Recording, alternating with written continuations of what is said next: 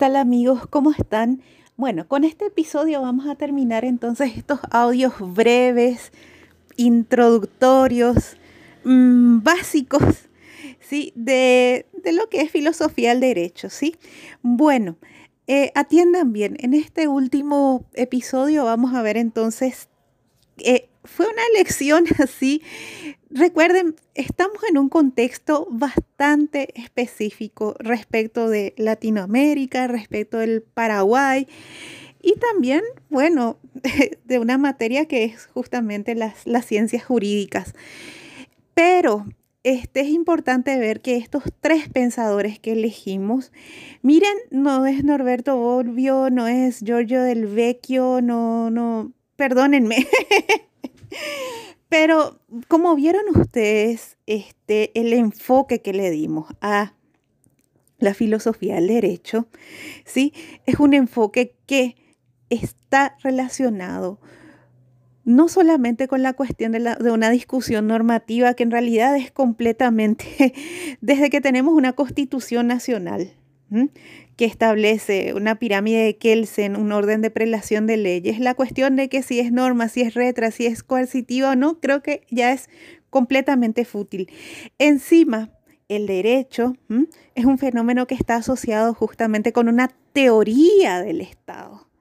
No podemos escindir el derecho de la política. Por eso que al inicio yo les había dicho que esta filosofía del derecho que vamos a dar está relacionada con otras cátedras que tienen que ver con derecho político, derecho constitucional, porque estamos hablando más que nada de cómo se configuran las sociedades, cómo se configuran identidades colectivas a partir de ideas. En el caso de Paraguay, por ejemplo, en su constitución dice que bueno, que es una república, este, una democracia eh, si me río, ¿verdad? Pues una, una república, una democracia, una república democrática y un Estado social de derecho. Todo eso tratamos de, este, vamos a decir, de, de abarcar, por más de que sepan de que acá el Estado es una cuestión meramente burocrática, em, testimonial, en realidad no existe, es una racionalización, ¿sí?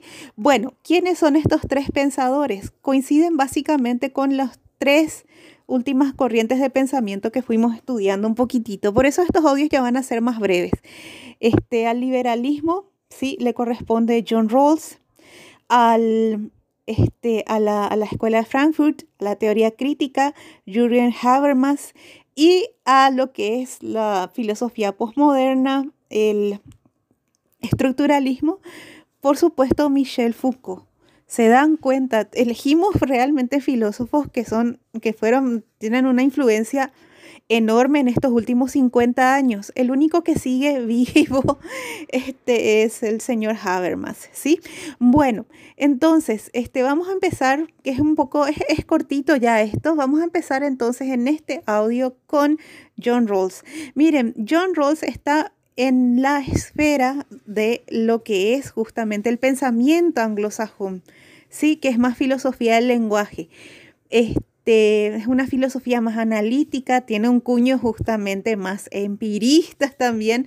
Es todo lo que viene a partir de Francis Bacon en adelante.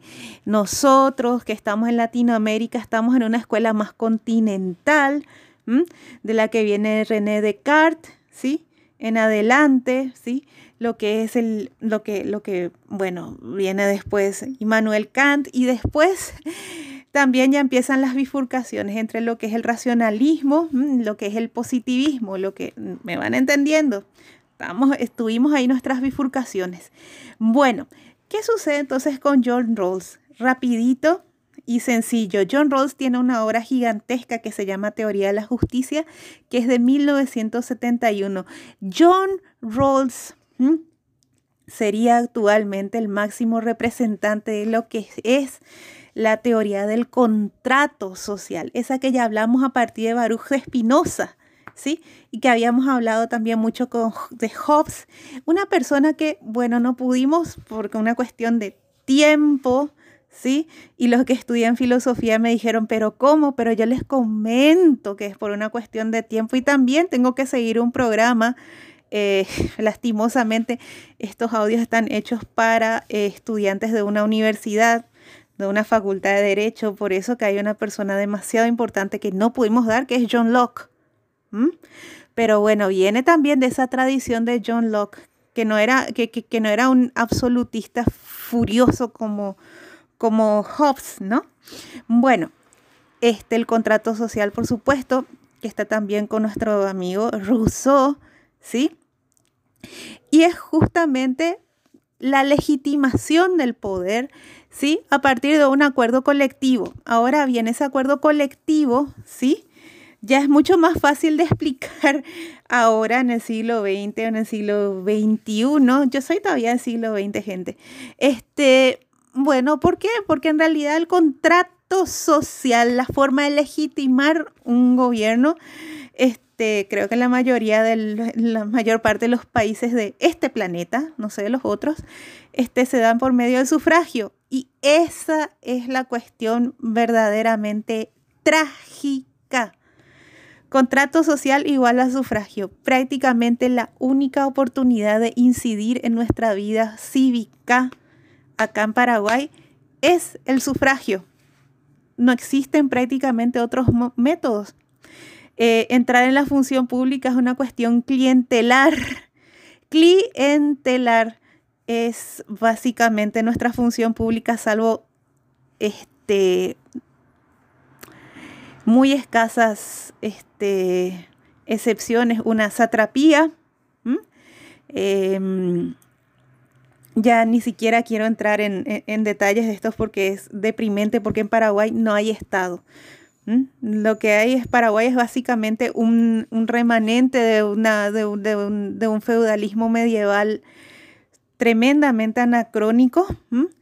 Y como les dije, el tema del sufragio es una cuestión meramente testimonial, racionalizada. Ahí de vuelta entra la cuestión de la racionalización. Y es una democracia, vamos a decir, la representatividad realmente ni siquiera es representativa. Lo único que nos piden es permiso en las elecciones para votar candidatos que definitivamente tampoco son. Bueno, ahí está la discusión, porque realmente la cuestión de los diputados sí ya hay una cuestión de más representatividad local y en realidad los políticos son la gente que, como había dicho también una persona eh, un, médico acá, pero que también se dedica mucho al análisis político, que es Mengo Boxia, dijo una frase muy acertada. Los políticos, o sea, un país, Paraguay no tiene los, los políticos que se merece. Paraguay tiene los políticos que se les parece. Y se, nota mucho esa decadencia em, social, colectiva, en los políticos que nosotros elegimos. Y también, gente, en esta perínclita carrera de derecho, ¿sí? Este, realmente tiene que haber demasiada autocrítica. Todos los, em, todas las críticas que se hacen hacia los abogados en este país, este, ninguna es negativa, todas están bien fundadas. Entramos otra vez con John Rawls justamente por el tema del contrato social. Ya estamos en un contexto de sufragio universal, pero sin embargo John Rawls retoma, hay una cosa muy importante que no hablamos tanto de Immanuel Kant, que es la cuestión ética también. Para Immanuel Kant, miren que John Rawls, a pesar de pertenecer a la filosofía anglosajona, se articula mucho con la filosofía continental europea, por eso que tocamos eso acá. Le, tocamos eso acá, perdón. Hablamos de John Rawls en estos audios breves. Este, atiendan bien. Para Kant, esta es una cuestión que no toqué porque ya es de conocimiento general, ¿sí? Kant también tiene una cuestión ontológica, ¿verdad? Una cuestión de, ¿vieron Kant, Hegel? Todos tocan el ser, ¿verdad? Eh, mientras que los empiristas tocan lo fáctico, el hecho. Esa es la gran división también que hay. Bueno, pero para Kant justamente dice el ser va a ser siempre finalidad de todo ordenamiento, no medio, el ser nosotros. ¿Qué quiere decir esto? Que las leyes básicamente cumplen la finalidad de garantizar nuestra convivencia, ¿sí? Y no van a ser un medio no van a ser ese puño del poder tan, tan pesado que nosotros hablamos en estos últimos, en nuestros últimos capítulos, ¿no? Que es en realidad lo que de facto es el derecho, ¿no? En realidad de facto, como dicen también, como decía también los, los, los posmodernos, eh, como dice Foucault, por eso que es una cuestión de que a este señor John Rawls, él mismo había dicho que su teoría de la justicia se aplica en sociedades que ya tienen una estructura cívica sólida, no democracias pererí como la nuestra, vamos. Directamente eso dijo John Rawls, pero bueno, se le estudia en derecho, ¿por qué? Porque es importante, es el representante más, este, más cercano que tenemos nosotros de lo que es un contrato social, ¿sí? Él piensa eso, él parte del derecho, ¿sí? De las estructuras que se van formando, ¿sí? Parte de la teoría clásica del contrato social y de Kant, ¿sí? De esa cuestión de que justamente las leyes tienen que ser, tienen que garantizar. ¿Saben que él justamente, John Rawls, por eso que estamos tomando tomándolo a él, él habla mucho de la equidad, ¿sí? Él habla mucho de que justamente las leyes tienen que partir, las leyes y todas sus instituciones. Recuerden que las leyes no son cuestiones meramente procedimentales, las leyes configuran. Por eso que tenemos justamente derecho político y derecho constitucional. Este, las leyes configuran modelos de Estado, las leyes configuran sociedades. Dice John Rawls que aparte de, de partir de un contrato social. Bueno, la cuestión, por ejemplo, que les dije del sufragio, pero antes del sufragio tiene que haber también un modelo de Estado. Y él toma mucho, en cierta manera, lo que es su contexto, ¿verdad? Lo que es la, lo que es la, vamos a decir, la democracia por antonomasia en los últimos dos, 200 años, que bueno, que son los Estados Unidos, ¿no? Este, formal, vamos a decir, ellos también tienen sus cuestiones que no nos vamos a poner a discutir ahora. Pero él parte de ese contexto. ¿Qué sucede? John Rawls habla textualmente de una equidad, ¿sí? Pero ¿qué sucede para tener una sociedad equitativa? ¿Sí? En la teoría de la justicia, para llegar a una sociedad equitativa, para que las instituciones estén al servicio de los ciudadanos, ¿sí? Y que entre, esos, que entre esos ciudadanos no hayan asimetrías, ¿sí? Tiene que fundarse justamente, este, este Estado se tiene que fundar en la razón, de vuelta. Surge el tema de la razón y es la razón clásica. Nos olvidamos de la racionalización. Es la razón clásica, prácticamente la razón kantiana que yo les había hablado en algunos, en algunos audios. Pero, ¿qué sucede de vuelta? Él dice, bueno, en un contexto social, ¿cómo vamos a llegar a esta cuestión racional? Porque también tenemos una cuestión muy abstracta. De ahí se llama idealismo alemán en Kant. Y este John Rawls es una persona que estamos hablando de los años 70, ya pasó todas la, las, las dos guerras mundiales, él estaba medio lejitos, ¿verdad? No, no, no, no, nada que ver él con el, con el mayo francés, ¿verdad? Pero ya está básicamente lo que es nuestra, nuestra época. Bueno, ustedes habrán nacido 30 o 40, pero igual es, vamos a decir, la, la etapa histórica que nos toca vivir. Entonces John Ross dice, bueno, es una, es una razón, vamos a decir, kantiana. Mira, John Rawls, van a ver también, después vamos a hablar de Jürgen Habermas, son en cierta manera kantianos. Jürgen Habermas viene de un, un kantianismo mucho más crítico, no más que este señor John Rawls, ¿sí? Este, ¿qué dice entonces John Rawls? ¿Cómo, cómo voy a, cómo voy a hacer una sociedad equitativa?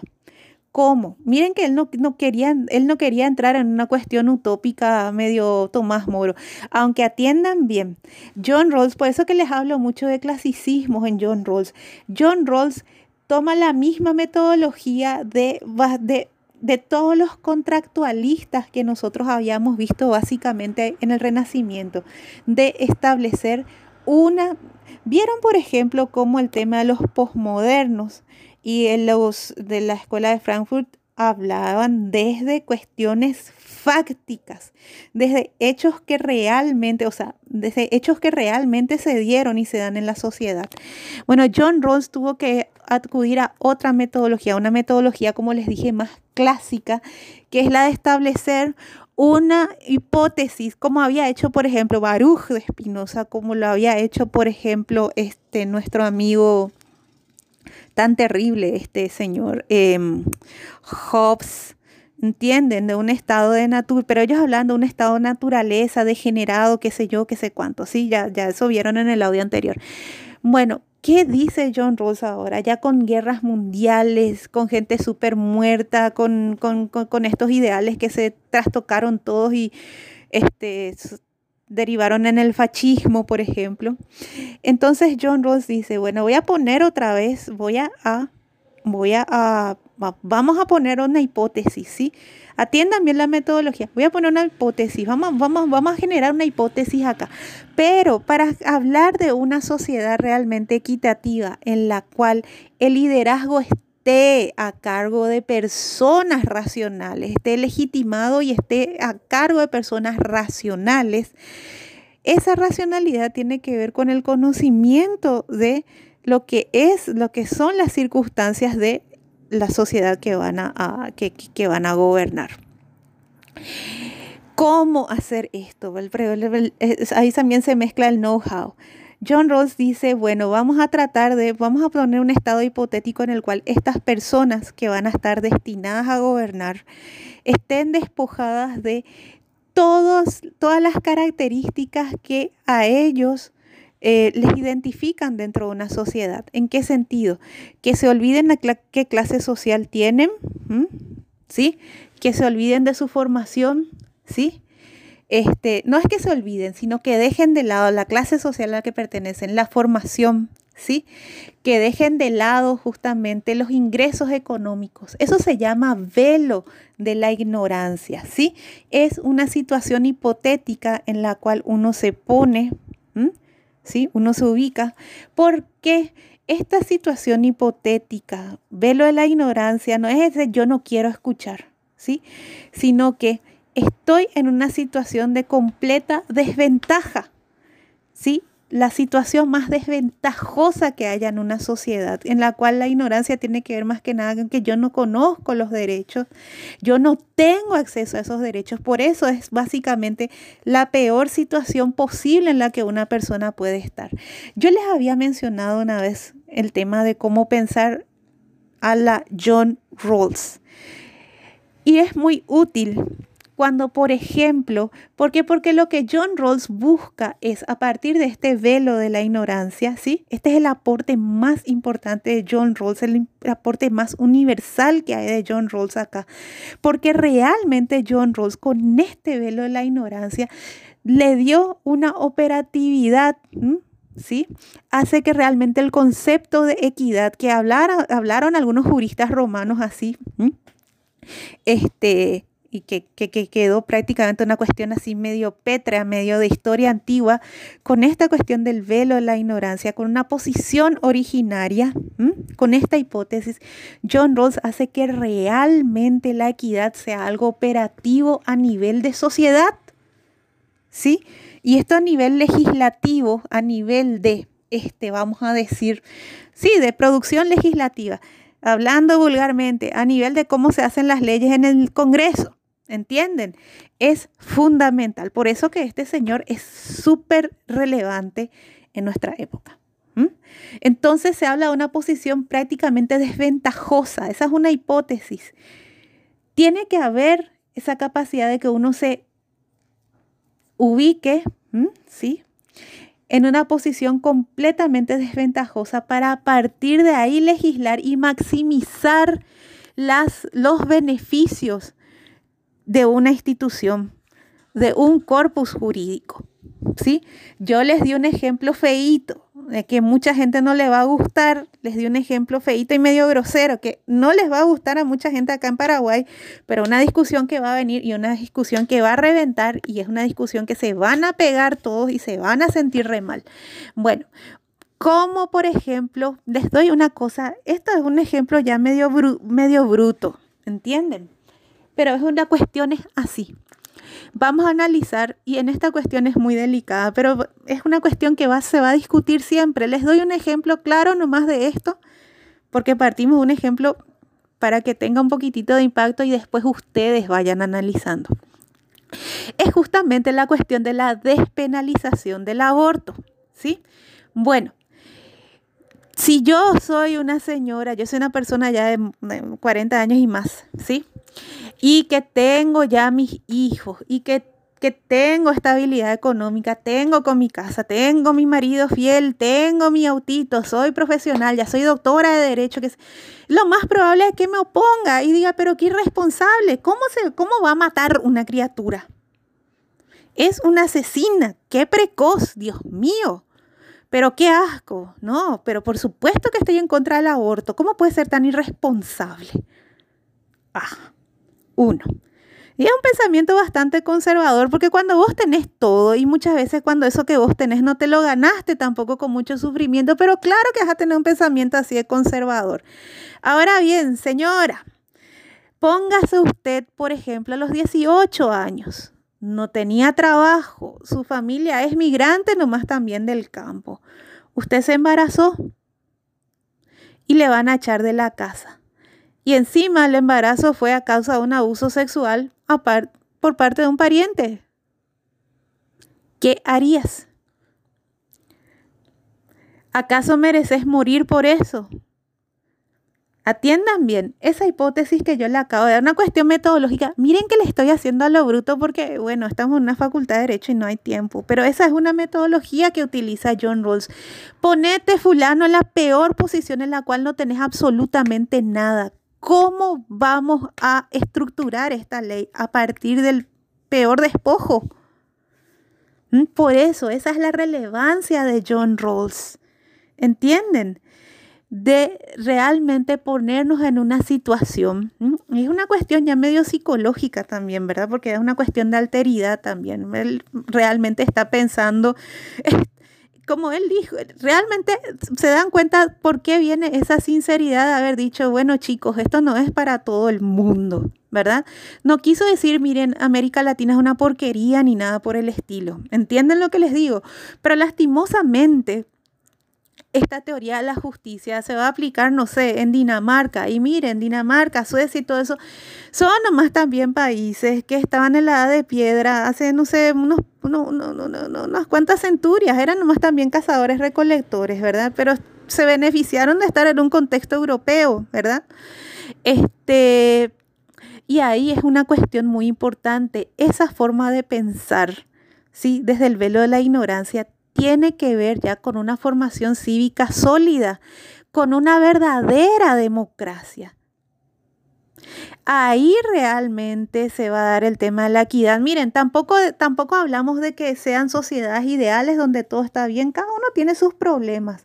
Lo que pasa es que, por ejemplo, no, no, con estos, en estos países, vamos a decir, más perfectos, este, la corrupción no es ética ni no es sistemática como es en Latinoamérica.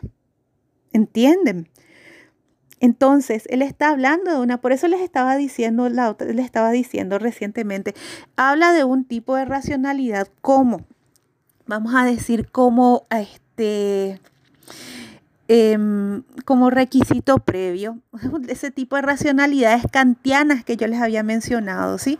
Una racionalidad operativa y una racionalidad mucho más elevada, ¿sí? Una racionalidad operativa procedimental, pero una racionalidad ya que va a lo ideal porque apela justamente a marcos, a marcos teóricos que tienen que ver con plantearnos qué es la democracia, qué es la participación cívica, el voto nomás hace que seamos una república democrática.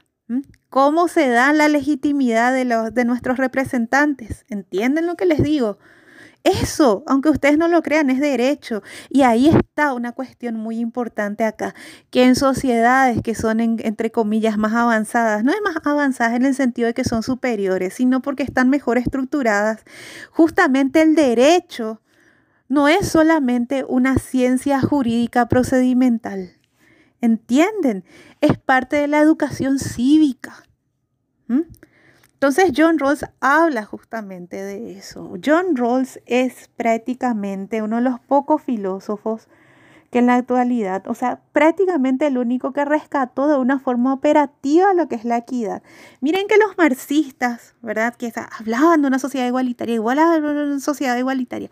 Genial, pero estaban en ese meollo de cómo operativizar esto y cómo hacer justamente de que esto no caiga en el culto a la personalidad, no derive en el fascismo, no derive en el estalinismo, Kim Jong-il, y el liberalismo la misma cosa, con decir, no vamos a darle completa libertad a los perros. Pues lo que pasa es que los muchachos al final, cuando hay una completa libertad en todo y a considerarles a todos iguales y cortados por la misma hoz, eh, pues van a darse cuenta, o sea, cegados, este, van a darse cuenta que se, se, se deriva en una especie de darwinismo social en donde justamente se incuba, nace eh, y florece el capitalismo sin límites, el que te pide más, más, más, más, más, más, más, más, más, más, más. Y si vos estás en una condición de desventaja, por supuesto, sos aplastado. ¿Entendés? Entonces, John Rawls, que a pesar de todo, por eso les dije, John Rawls es un pensamiento liberal. Él es el que básicamente sigue, ¿sí? Básicamente toma la posta de ese pensamiento clásico ¿sí? De Kant y también de gente como Diderot, D'Alembert, esa esta cuestión enciclopédica. Por eso que John Rawls, de entre los anglosajones, es el que más se acerca también a lo que es justamente el pensamiento filosófico continental. Este, vamos a ver el otro kantiani, kantiani, perdón, kantiano que va a ser Jürgen Habermas. Miren, lo que quiero que tengan en cuenta es este velo de la ignorancia de cómo justamente se va a hablar de hacer de una forma más operativa lo que es la equidad. Quiero que me diferencien lo que es la igualdad. La igualdad es ciega, ¿sí? Pero otra cosa es la equidad. Y hay cuestiones en derechos que se tienen que aplicar de una forma más equitativa. Eso se ve mucho en el derecho penal realmente tienen que haber penas mucho más fuertes atendiendo a los sujetos procesados. No puede ser posible que en una cuestión de lesión de confianza, alguien que administre el erario público y vacíe el Estado tenga la misma pena que un pobre contador que desvió un millón de guaraníes. Por favor, me van entendiendo ahí también la cuestión de pensar en la forma de John Rawls va a tener que ver mucho con un análisis del bien jurídico afectado, ¿sí? De cómo realmente hay cuestiones axiológicas. Esta es una cuestión de valores, ¿sí? De ahí viene la relevancia de John Rawls, ¿sí? Que era un ejemplo que yo les había dado, creo ya a inicios, o no sé si fue en las teleconferencias.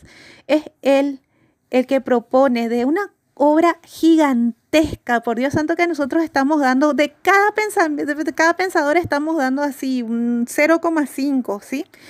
Pero de una obra gigantesca, que es en realidad una obra también que tiene que ver con filosofía política, pero recuerden que filosofía del derecho es prácticamente lo mismo, este, pero es lo que más destacamos y lo que realmente se... Eh, no sé si aplicar en Latinoamérica, pero es lo que llama la atención en nuestro contexto jurídico.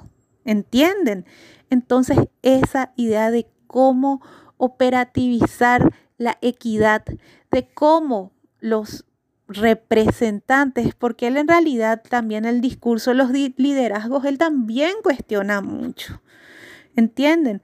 No es el liderazgo por el poder en sí, el liderazgo se da en esa, en esa cuestión de racionalidad kantiana. Son líderes las personas que pueden aplicar esa racionalidad clásica.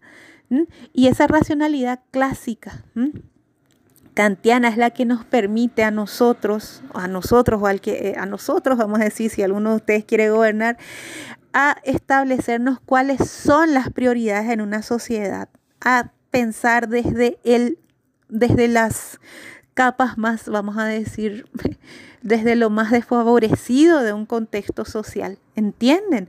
Es un ejercicio de racionalidad, no es una cuestión de mero ideal, de mera utopía. Por eso que John Rawls, dentro de todo, también está en una escuela anglosajona, ¿sí?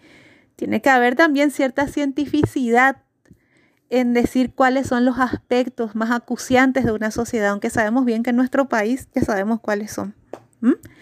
Bueno, entonces quiero que me tengan en cuenta entonces el mayor aporte en este curso, para este cursito, para estos audios, ¿sí? Es justamente el tema del velo, la ignorancia, de la equidad y de la racionalidad que este, nos, nos deja como herencia este señor John Rawls, ¿sí? De cómo esto se puede aplicar en modelos de Estado, pero también en técnicas legislativas, inclusive en cuestiones procesales. Esta es la introducción. Para muchos, entonces, esta es la que, vamos a decir, esta es la puerta de entrada a lo que es la filosofía de John Rawls. John Rawls es bastante arduo de leer. A mí me costó mucho y estoy todavía en una cuestión bastante incipiente porque para para hablar de John Rawls tenemos que hablar más de Kant. Por eso que este aspecto en particular estoy, estoy tomando. ¿Por qué? Porque el tema de la equidad es una cuestión que ya viene, inclusive ya es una inquietud inclusive en la filosofía, bueno, no tanto en la filosofía, pero en el derecho romano. Y entonces este señor es bastante, bastante acertado en cómo nosotros podemos hacer que esa equidad opere que esa equidad sea parte de nuestra sociedad. ¿sí? Bueno, muchísimas gracias.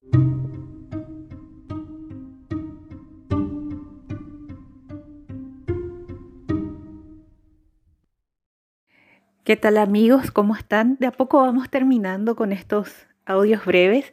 Y bueno, vamos a hablar un poquitito, ¿sí? De Jürgen Habermas, ¿sí?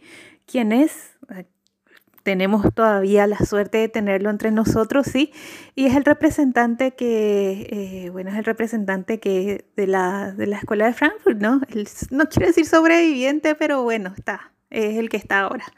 Em, bueno, ¿qué pasa entonces? Tenemos que ver este, con una cuestión muy importante que es que a estas escuelas de, de teoría crítica la filosofía también le empezó a señalar sus, poner también sus puntitos sobre las IES, el, el posmodernismo francés.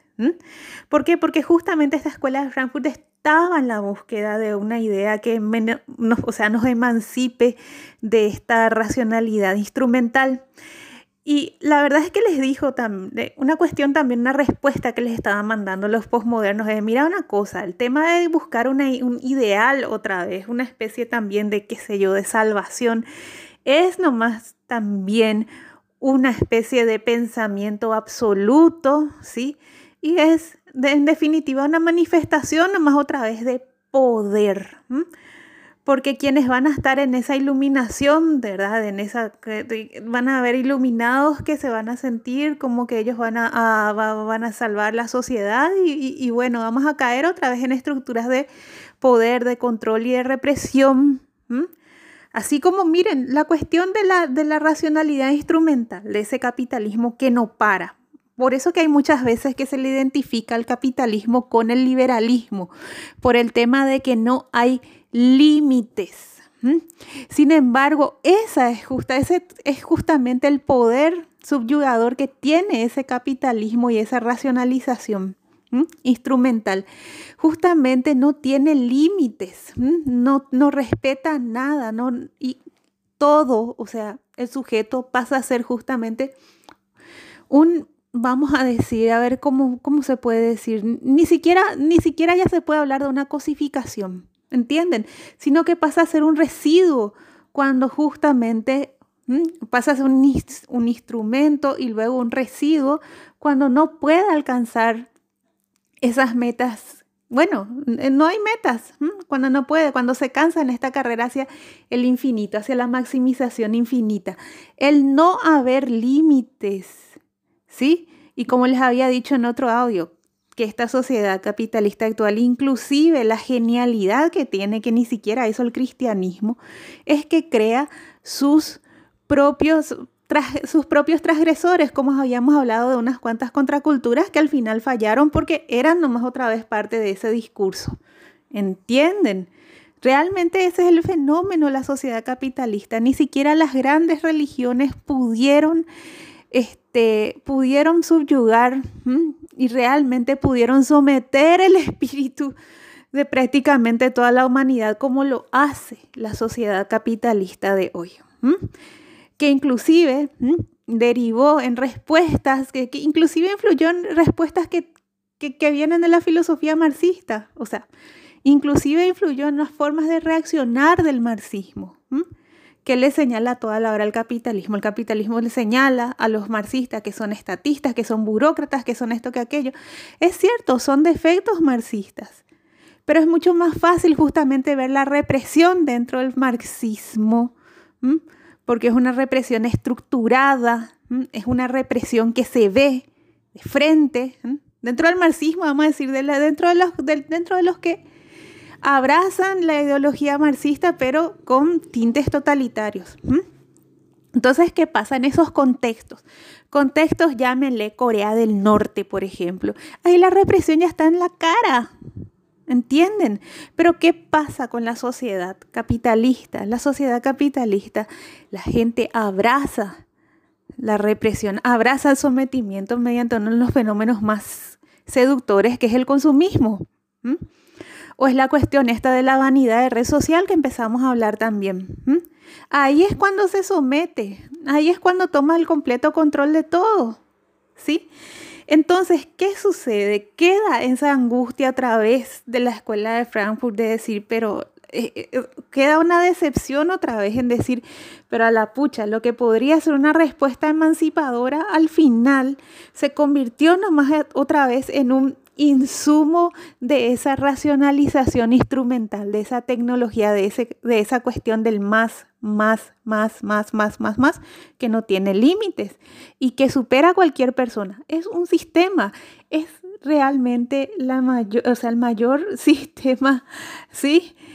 Completamente personal de sometimiento que hubo en la historia. Les digo de vuelta, ni siquiera las grandes religiones llegaron a un punto de sumisión y sometimiento tal como es la, esta sociedad ahora del capitalismo, de la ciencia, de la tecnología, del progreso, entiéndase, racionalización. Entonces Habermas dice, bueno, tampoco podemos quedarnos nosotros en la elegía y en la tristeza, ¿verdad? Más todavía cuando la mayoría de sus mentores ya fallecieron y fallecieron en un contexto justamente posmoderno, ¿entienden?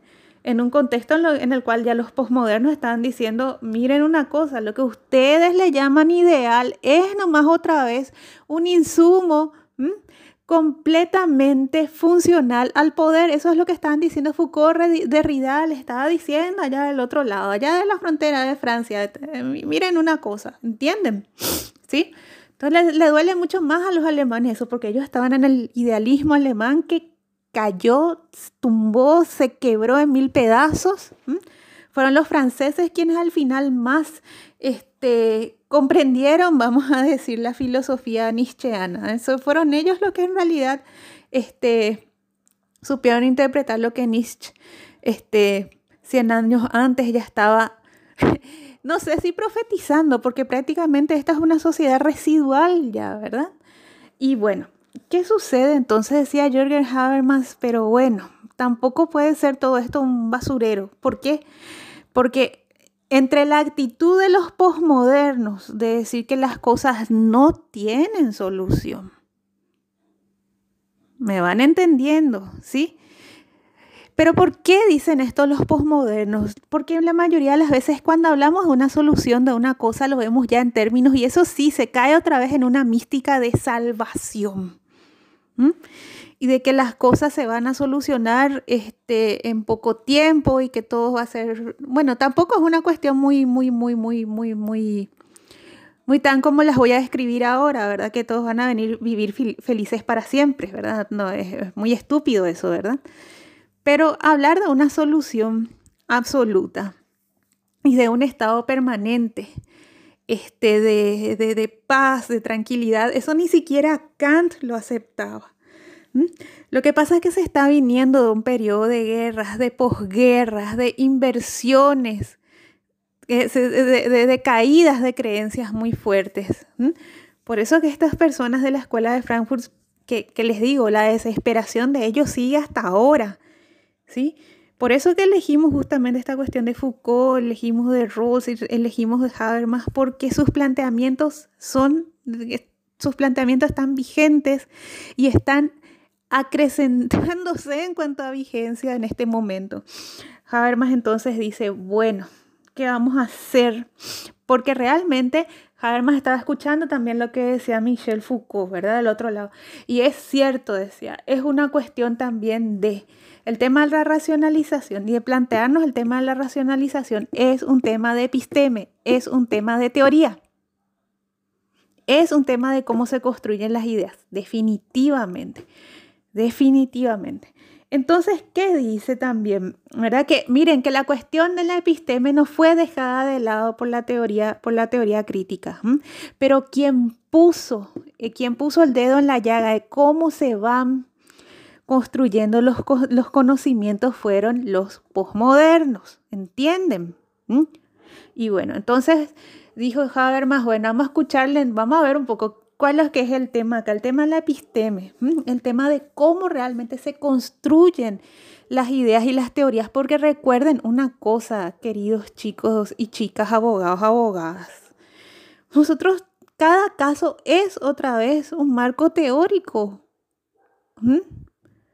La ley no, es una cuestión de repetir como mantra. El tema de la interpretación jurídica es construir de vuelta un marco teórico. ¿Van entendiendo? Es una labor hermenéutica y epistemológica. Atiendan bien. Dice entonces que este, Habermas va a retomar esta cuestión de una preocupación epistemológica, ¿sí? Una, una preocupación epistemológica, perdón, de cómo se va justamente eh, creando las ideas. ¿eh? Miren que esto no era problema para Platón ni para Aristóteles, no era problema para, no era problema para, para, los antiguos griegos, no era problema en la Edad Media. Este, Baruch de Espinosa luego ni, ni, ni, se, ni se pregunta por la creación de ideas, ¿eh? ¿sí? Pero esta es una cuestión que desde que entró justamente se vamos a decir, esa división entre Francis Bacon y René Descartes, empieza a haber también una división entre lo fáctico y el ser. Y ahí empieza otra vez toda una discusión de cómo surgen las ideas. Y fíjense, las ideas se trasladan a una praxis, los modelos de Estado, quieran o no, por, por, más de que hablen los racionalistas, los, ah, los, los, los, los los, adoradores de la tecnología, esa adoración y creencia que ellos tienen en la, en la teoría es una idea, es prácticamente metafísica. Entonces, ¿qué dice, qué dice Jürgen Habermas? Evidentemente es importante que se tenga que elaborar una teoría comunicativa, una teoría de la comunicación, pero ¿en qué sentido? No en el sentido de difundir ideas, sino de realmente ver cómo conciliar estas posturas epistémicas, esta postura también de una racionalización. Bueno, entonces, ¿qué sucede acá? Resulta ser que ahora mismo, ¿verdad? Ahora mismo, bueno, esto, esto ya tuvo sus inicios también ya desde... miren, el tema del mayo francés es otro hito histórico, ¿sí? Estamos prácticamente a 50 años de eso y es otro hito histórico les dije otra vez, desde 1700, 1789. Puntos de inflexión en la historia, dentro de todo. 1848 y luego 1968. Pues 1968 del mayo francés significó en realidad no esa cuestión que ya les había explicado completamente idealista, sino que al contrario, ¿sí? Se va acentuando más todavía la racionalización instrumental. Sucedió, por ejemplo, cinco años después que hubo un quiebre ya en la producción de petróleo, creo que fue en 1973, que ahí empieza justamente también la irrupción de políticas más agresivas neoliberales. Y ahí van a surgir poquitos años después justamente Margaret Thatcher, este, ¿cómo se llama? Ronald Reagan y todo ese conservadurismo de los años 80 que es justamente la cúspide, vamos a decir, más, más, más, más alta de lo que es otra vez el capitalismo, pues el capitalismo ya, bueno, no quiero utilizar la palabra salvaje, ¿verdad? Pero regio, que va a tener de vuelta su pique, otro pique más otra vez en la economía, que es en 1987, vuelve a haber una recuperación prácticamente hasta el año 2000 y en el 2008, que es la última gran caída, ¿sí? Con el tema de las burbujas inmobiliarias que hubo en Estados Unidos y Europa y por supuesto el embate este del COVID-19. Siempre tienen que estar atentos a esos cracks que hay en la economía. Van a recordar que acá en Sudamérica ocurrió algo muy parecido entre los años 2000 y 2001. Es el tema de, las, el tema los corralitos en Argentina y acá en Paraguay eh, ya estábamos al borde del default. Recuerden, bueno, algunos de ustedes son muy chicos, pero yo recuerdo que había durante dos años la gente hacía filas desde la medianoche para que abra identificaciones para conseguir el, el pasaporte a España. Muchos de ustedes son hijos quizás de madres migrantes. Pónganse un poquitito en ese lugar también. Bueno, Jürgen Habermas, todo lo que les acabé de mencionar pasó y estuvo observando. Entonces dijo, bueno, evidentemente no nos podemos quedar en el fatalismo de que no hay una cosa que nos salve. No nos podemos dejar tampoco, no, no, no, no podemos seguir haciendo una, una, especie de decir, bueno, esto está mal, eh, eh, en esto falla, ¿verdad? Y esto, tas, tas, tas, ¿verdad?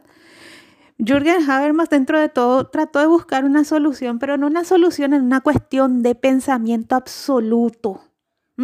Como por ejemplo, ¿saben quién cayó en el super pensamiento absoluto y por eso se fue toda la China? Porque digo a la China porque ya saben que por acá la, mayoría de la gente piensa que los chinos son malos. Entonces digo, todo se fue a la China. Que es justamente Marx.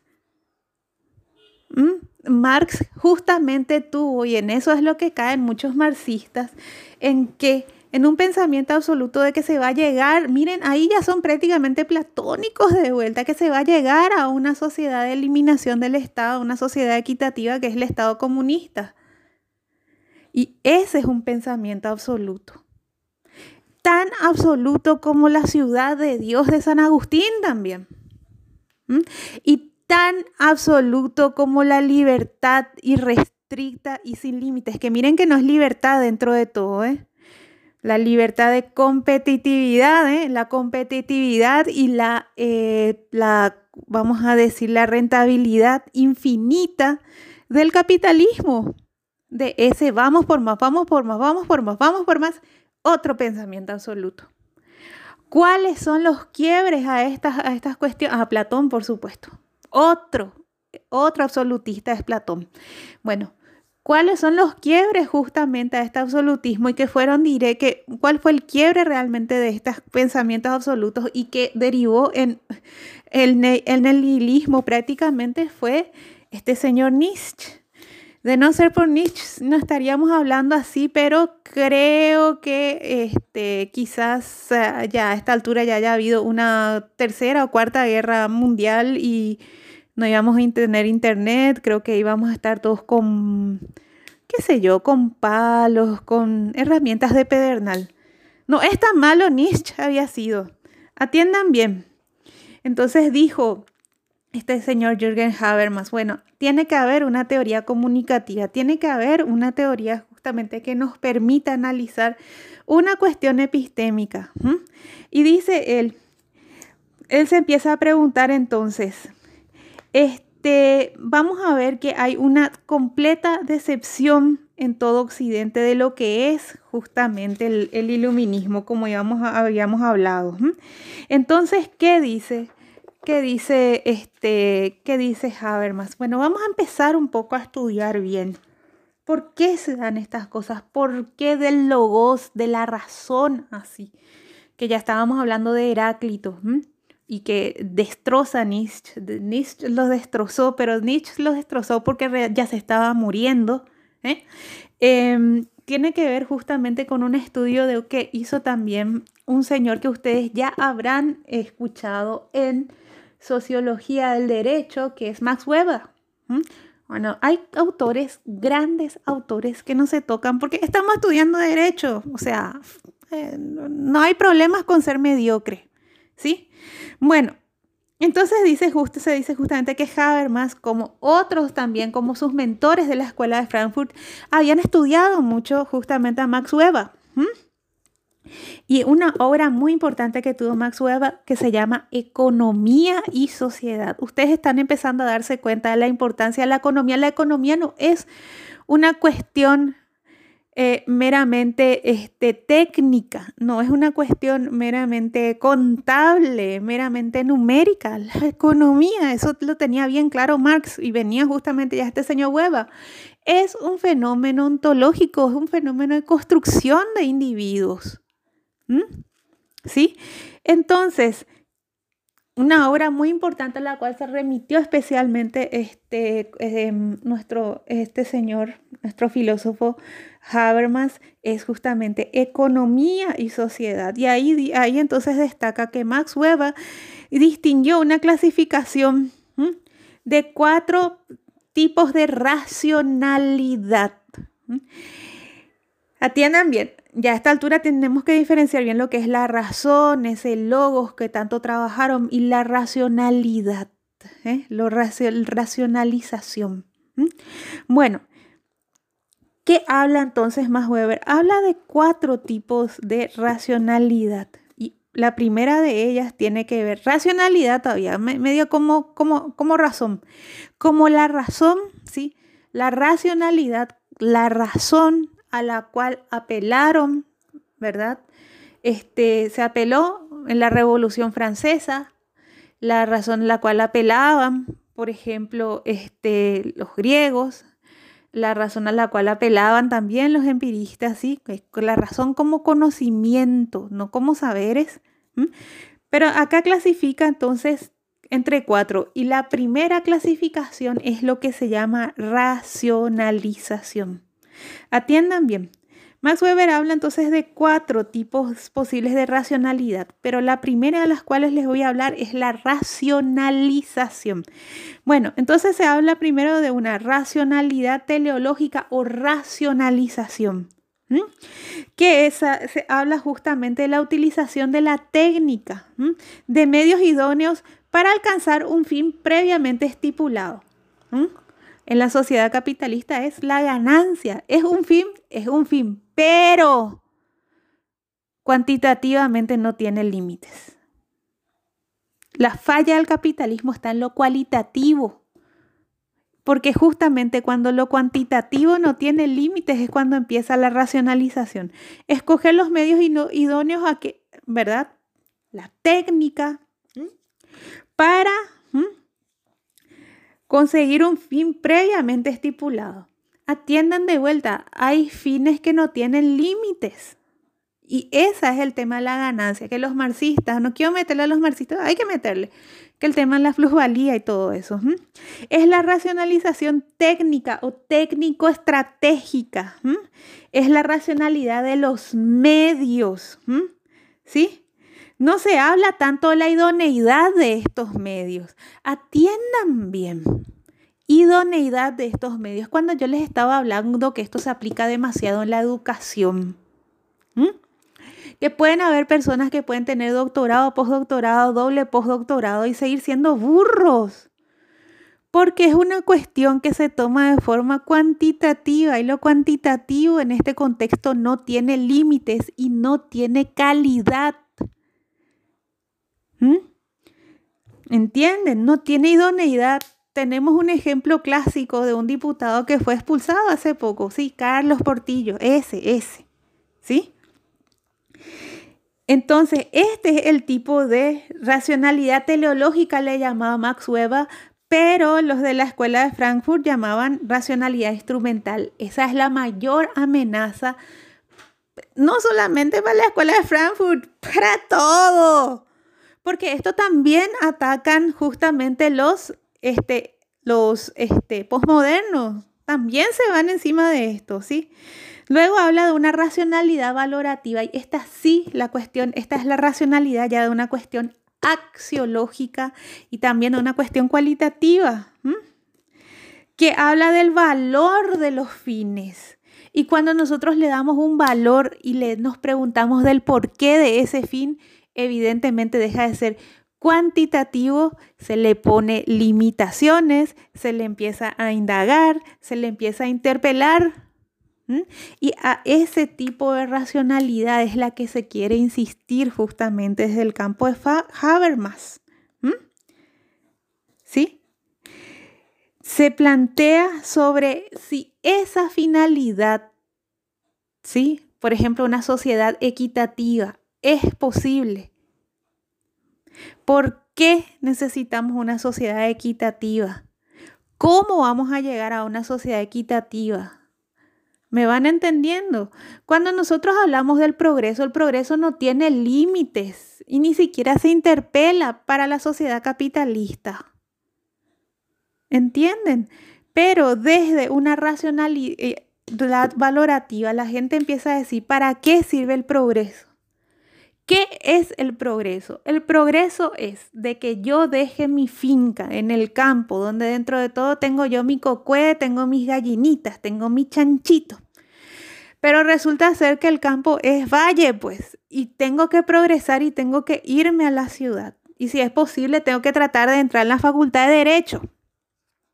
Pero resulta ser que llego a la ciudad y en primer lugar soy demasiado morocho para la ciudad. Es el luego número uno. Número dos, no hablo castellano, solo hablo guaraní.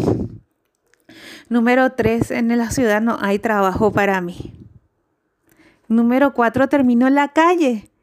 Número cinco, mi familia ya había vendido la finca a un productor de soja. No me queda un desarraigo total, porque vieron que en Paraguay nos metieron el discurso de que ser campesino es ser pobre e ignorante, como sucedió en toda Latinoamérica. Entonces, ¿qué es el progreso? ¿Cuán sostenible es el progreso? ¿A quiénes beneficia el progreso? ¿Mm? Porque si nos damos cuenta, yo ahora mismo estoy hablando desde el progreso. Yo tengo un celular y ustedes están escuchando desde Spotify, Anchor o lo que sea. Pero en realidad estos audios me entristecen un poco porque hay personas a quienes realmente y quizás estén en mi situación, que estén sin trabajo y que no puedan acceder a esto pero están pasando lo que yo estoy diciendo. Quizá yo a lo mejor si tengo una desventaja o si, perdón, si me quedo desempleada, tampoco puedo hacer más esto. Y miren todo lo cual tenemos que hablar, de todo lo que tenemos para decir. ¿Qué es el progreso? ¿Para qué sirve el progreso? ¿El porqué del progreso? ¿Quiénes se benefician con el progreso? ¿Mm? Bueno, después habla también de una racionalidad efectiva. Y esta ya, eh, afectiva, y esto ya más bien ya se va por una cuestión que tiene que ver mucho con otros campos de conocimiento. Habermas, los de la, los de la escuela de Frankfurt, estuvieron, y también los postmodernos estuvieron trabajando mucho con el psicoanálisis, en especial con Jacques Lacan. Pero como estamos en derecho y no hace falta saber esa cosa porque somos mediocres, entonces no voy a entrar en ese punto, pero es más o menos ya la racionalidad que proviene de un campo completamente irracional, muy nietzscheano esto, la racionalidad que proviene de lo que no es justamente lógico ni razonable. Y luego la racionalidad eh, tradicional, la que está determinada por una costumbre, la que está determinada por las instituciones. Nosotros estamos haciendo un poco de racionalidad tradicional porque estamos tratando de marcar esto dentro de un cuadro, eh, vamos a decir, dentro de un encuadre académico, mm, edicista, academicista. ¿Sí? Entonces vemos que la racionalidad teleológica para Max Weber es la racionalización instrumental es la que justamente se pretende, es la que más se, se, ataca, es la que justamente se convirtió en un discurso dominante, aplastante y desestructurador. Entonces, ¿qué sucede? Va a, decir, eh, va a decir también Max Weber. Bueno, resulta ser que esto significa una caída de muchísimos valores también. Lo que se da como libertades, y es cierto, hubo más libertad en cuanto a lo religioso, ya, ¿verdad? En cuanto al comportamiento sexual, en cuanto a la igualdad de género. Pero, ¿qué sucede? Tenemos todas estas libertades y la sociedad está cada vez más desencantada y más violenta. Entonces dice, hay una cuestión de los valores, ¿sí? Que los valores en primer lugar son son principios meramente subjetivos, ¿sí? Meramente subjetivos, ¿sí? Y al ser meramente subjetivos, son, ¿sí? También en cierta manera irracionales. Irracionales teniendo en cuenta esa racionalidad valorativa, esa racionalidad, como les dije, la racionalidad ilustrada, la racionalidad cualitativa. La racionalidad, acá ya va a salir el filósofo de Kant. ¿Mm? ¿Sí? Entonces, ¿qué dice? Cada cual se entrega a su Dios o a su demonio, decía Max Weber. ¿Sí? Y hay un desencantamiento con el mundo. Eso sucede, pero ¿saben qué? Que justamente ese desencantamiento sucede a nivel colectivo. Y aparte de ese desencantamiento, de esa desilusión y de esa desazón, ¿sí? Que los tienen los marxistas, que los tienen el, empresario eh, mega, este, de la mega empresa, del mega holding, que por supuesto es capitalista, que, que, que nunca es suficiente nada, también lo tiene. El posmoderno hay que decir. Entonces, ¿qué sucede acá? También hay que tomar en cuenta que este desencanto, que es común a todos, también existen otros factores que son comunes a toda una colectividad. ¿Sí? Como el tema de los problemas bélicos, el tema de los problemas alimentarios, el tema de la, de, los, de la problemática ahora ambiental, que directa o indirectamente le afecta a todos, ¿sí? Entonces, ¿qué sucede? Debemos volver y voy a utilizar justamente porque Jürgen Habermas tiene en común con John Rawls, El ser también kantiano. Ellos son básicamente la, vamos a decir, son vamos a decir, los representantes actuales de lo que es también una ética kantiana. ¿Sí? ¿Qué sucede entonces? Tenemos que volver, dice, ya que tenemos un desencanto, ya que todos, diversas posturas e identidades, no vamos a coincidir nunca, pero los, tenemos los mismos problemas. En realidad hay que conseguir posturas que tengan un carácter universal, ¿sí? Y básicamente, primero está esta universalidad kantiana. Pero también dice, no es para que todos seamos amigos, sino para que no nos matemos entre todos. Ya se va también en una cuestión ya prácticamente renacentista, ¿eh? como decía el, chiquitito de Baruch de Espinosa. ¿eh? Bueno, entonces dice, hay que, hay que arbitrar criterios para que puedan regir universalmente respetando la pluralidad de las formas de vida. ¿Mm? ¿Qué sucede entonces? Que estos problemas universales deben ser tratados con un criterio también universal. Miren, John Rawls parte de el contractualismo, pero Jürgen Habermas, perdón, yo no hablo alemán, Habermas parte también de una cuestión de episteme. ¿eh? Entendiendo, de epistemología. Entonces, ¿qué sucede? Sucede justamente que la cuestión de entablar un diálogo, una universalidad en las diferencias, miren que no es esa cuestión de la globalización nada que ver. Solamente es una cuestión de agarrar y de ponernos criterios de convivencia para que cada uno pueda vivir dentro de su individualidad y con su idea. Con su idea. O sea que el marxista no va a dejar de ser marxista, el posmoderno no va a dejar de ser posmoderno, el, vamos a decir, el de la escuela de Frankfurt no va a dejar de ser eh, la escuela de Frankfurt. Entonces, pero que no se maten, que no se maten. Y no estoy hablando de una cuestión de matar de forma belicosa nada más, ¿eh? sino mediante una subyugación. El proceso de comunicación habla de un proceso de comunicación que opera sobre el presupuesto de que haya un punto de entendimiento. Entonces, se está hablando también de una universalidad apelando a la lógica, a una lógica, pero con sentido ético. Vieron que la lógica es una cuestión abstracta, es una cuestión de pensamiento formal y es una cuestión del correcto pensamiento. ¿Sí? Bueno, pero esa lógica que se traslada a problemas éticos, ¿en qué sentido? Cuando hablamos de ética ya entra justamente la sociedad. Ya entra todo lo que es una sociedad, ya entra la humanidad, vamos a decir. Una cuestión muy habermasiana podría ser, por ejemplo, el tema de los derechos humanos, que son cuestiones más bien de límites, ¿sí? Solamente de límites. No es una cuestión de, y eso también es una cuestión que se toma muy a la ligera, ¿verdad?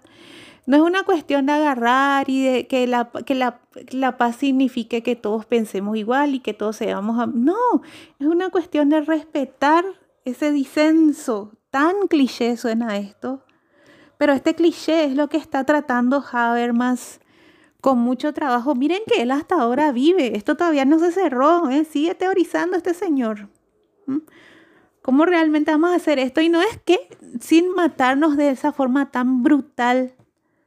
Eso nomás está hablando de cómo contrarrestar esa brutalidad que se convirtió en tecné, que se convirtió en ciencia, que se convirtió en racionalidad instrumental. Nada más, ¿sí? Él no está buscando una utopía, porque vimos que la utopía es, imposible. ¿Qué sucede entonces? Kant decía que obremos, ¿verdad? De una manera tal que nuestro obrar sea válido universalmente.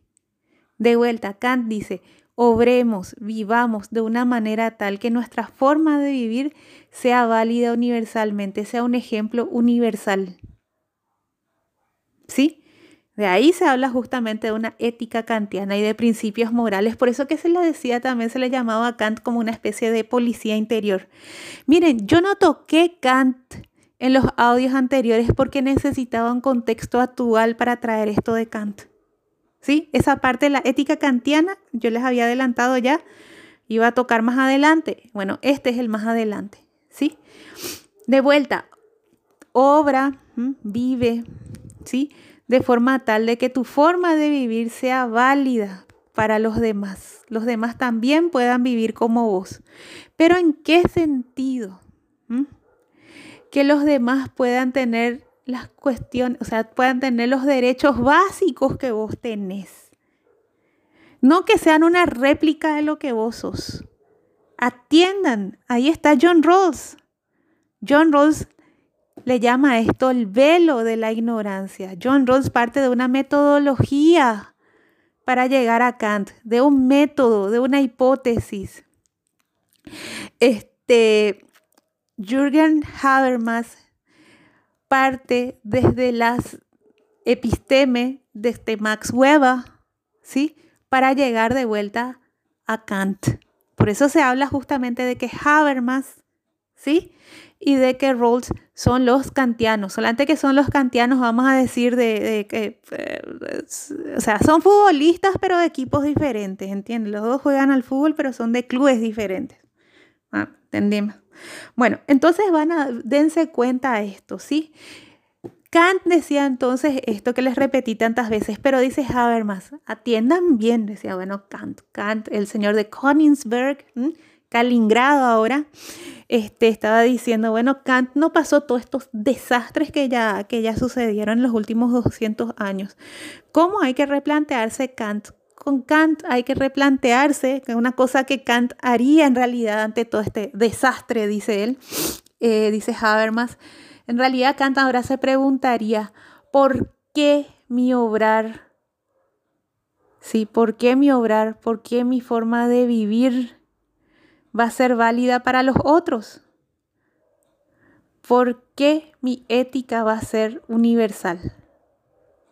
Él se está preguntando cómo se llega a la universalidad. Recuerden, este señor sigue todavía viejito, pero una luz. Sigue todavía rompiéndose la cabeza en esto. Porque así como la salida de John Rawls fue justamente una sociedad más equitativa, ¿sí? Él habla de la equidad, ¿sí? Para Jürgen Habermas, ¿sí?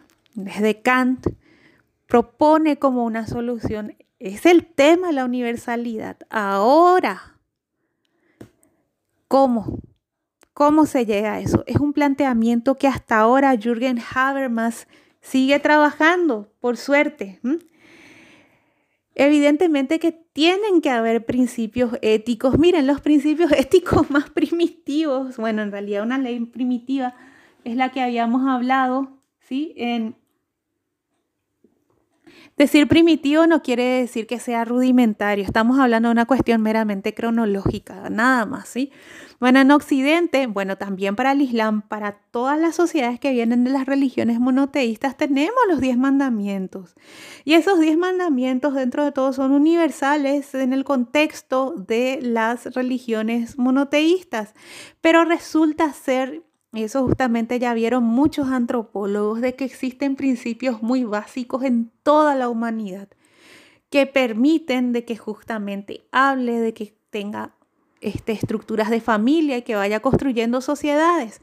El primero fue justamente el tema y que se tiene por universal, que son las filiaciones. La filiación, el derecho de familia, que es el más primitivo de todos. En segundo lugar, el tema del respeto a la vida del otro. No vas a matar, esas son las dos básicas, básicas, básicas, básicas.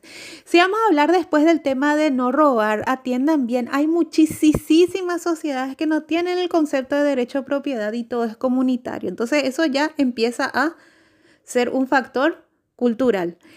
El tema de la propiedad se van a dar cuenta que es una cuestión, un debate que hasta ahora no tiene solución justamente es el pensamiento liberal, que ahí hay una antinomia en lo liberal, porque es la defensa de la, de, la, de la propiedad privada. Ergo, la propiedad privada significa atribuirle una limitación a algo. Eso defiende la... defiende el liberalismo y la antinomia a los marxistas que no hay propiedad, todo es comunal. ¿Vieron las antinomias? Bueno, ¿qué sucede entonces? Jürgen Habermas sigue trabajando. Bueno, vieron que estamos en la Facultad de Derecho, o sea, la Facultad de Derecho nunca la invitaría a Habermas, vamos a ser sinceros. Acá en Paraguay, Dios me guarde. Es una lástima. Este, pero atiendan bien. Y con esto vamos terminando, porque así como John Rawls trabajó el tema de la equidad, que sigue siendo un tema abierto abierto respecto de la justicia y respecto de la... Eh, eh, miren, el tema de la justicia va a ser una cuestión que dentro de 5.000 años se va a seguir hablando. Pero ahora bien, con Jürgen, Habermas ve el tema de lo universal. ¿Qué es lo universal en el contexto actual de, esta, de nuestra sociedad? Una sociedad que está definitivamente, ahí sí entramos globalizada, pero ¿en qué sentido nomás está globalizada, gente? Está globalizada en el sentido solamente del liberalismo, de la capacidad de consumo. Si ahora tenemos un país como China, la China que vemos hoy, este, yo no sé qué pensaría Mao Zedong dentro de todo lo malo que es Mao Zedong. Gente, ¿cómo vería Lenin la Rusia de hoy si justamente ellos abrazaron ¿sí? ¿Eh? ellos se quedaron nomás ahí mirando en el costadito cómo pasan todas las cosas mientras la, venga la, para, parafernalia hollywoodense americana. Sí, sí, yo, yo, yo. Los otros no, yo me quedo calladito. Que ahora China entró con todo, pero con todo. Entonces, ¿qué es lo universal? Teniendo en cuenta estos contextos que no estaban presentes para Kant. Kant es una persona que vivió ahí en el límite mismo entre lo que era la sociedad de la ilustración y el inicio de la primera revolución industrial. Por eso que les hablo de los años, por ejemplo, 1848, la revolución industrial, porque significaron un cambio histórico tremendo. Tampoco Kant se enfrentó todavía con ese muro ahí que significa Nietzsche. No se pusieron ahí a discutir ellos dos. ¿Sí? Entonces, Jürgen, Habermas, con todas estas circunstancias, él se plantea la universalidad en un contexto ya de hoy prácticamente posguerras o preguerras, no sabemos. Y él habla las últimas cuestiones que, que, que nos deja y ahí en el tintero, ¿eh? o sea, si quieren después le mandan un WhatsApp a Habermas y le dicen, él habla justamente de una cuestión, de una ética procedimental, ¿sí? Y esto tiene que ver mucho con lo jurídico, que existan principios comunes, pero de orden genérico, ¿sí? De ahí viene, es una cuestión muy Habermasiana. Habermas le está empezando a dar nombre a cuestiones que nosotros tenemos, ¿sí? En la Constitución Nacional, los primeros artículos, por ejemplo, que son de principios. Esos son principios que se dicen son universales. Por ejemplo, vamos a hablar de una cuestión que, que, es un... Miren, vamos a hablar del derecho a la vida, como les dije, el derecho a la vida no solamente es el tema de que no te ahorten, sino que no te mueras al pedo. ¿Entendés? Derecho a la vida significa que vos tengas terapia intensiva, que tu mamá tenga terapia intensiva cuando esté enferma de COVID-19. Ese es el derecho a la vida, estimado oyente. Entonces, ¿qué significa esto? Esto es justamente una cuestión que viene de una técnica, de una ética, de orden procedimental también. ¿En qué sentido? En que se establecen estos principios a partir de los cuales también van a nacer o van a derivar diversas ramas de, en nuestro caso, del derecho, ¿sí? Por eso que habla de una cuestión pragmática y comunicacional, ¿sí? Es una cuestión en la cual definitivamente se tiene que establecer un diálogo, pero no un diálogo de esas pelotudeces de, este, de, de debatir, de seminario, de qué sé yo, no, no, no. Es un diálogo como un acto ético, no es un diálogo de sentarnos a hablar dos o tres días. Como yo les había dicho, el tema de la Revolución Francesa prácticamente se fue hasta marzo del 68. Son procesos.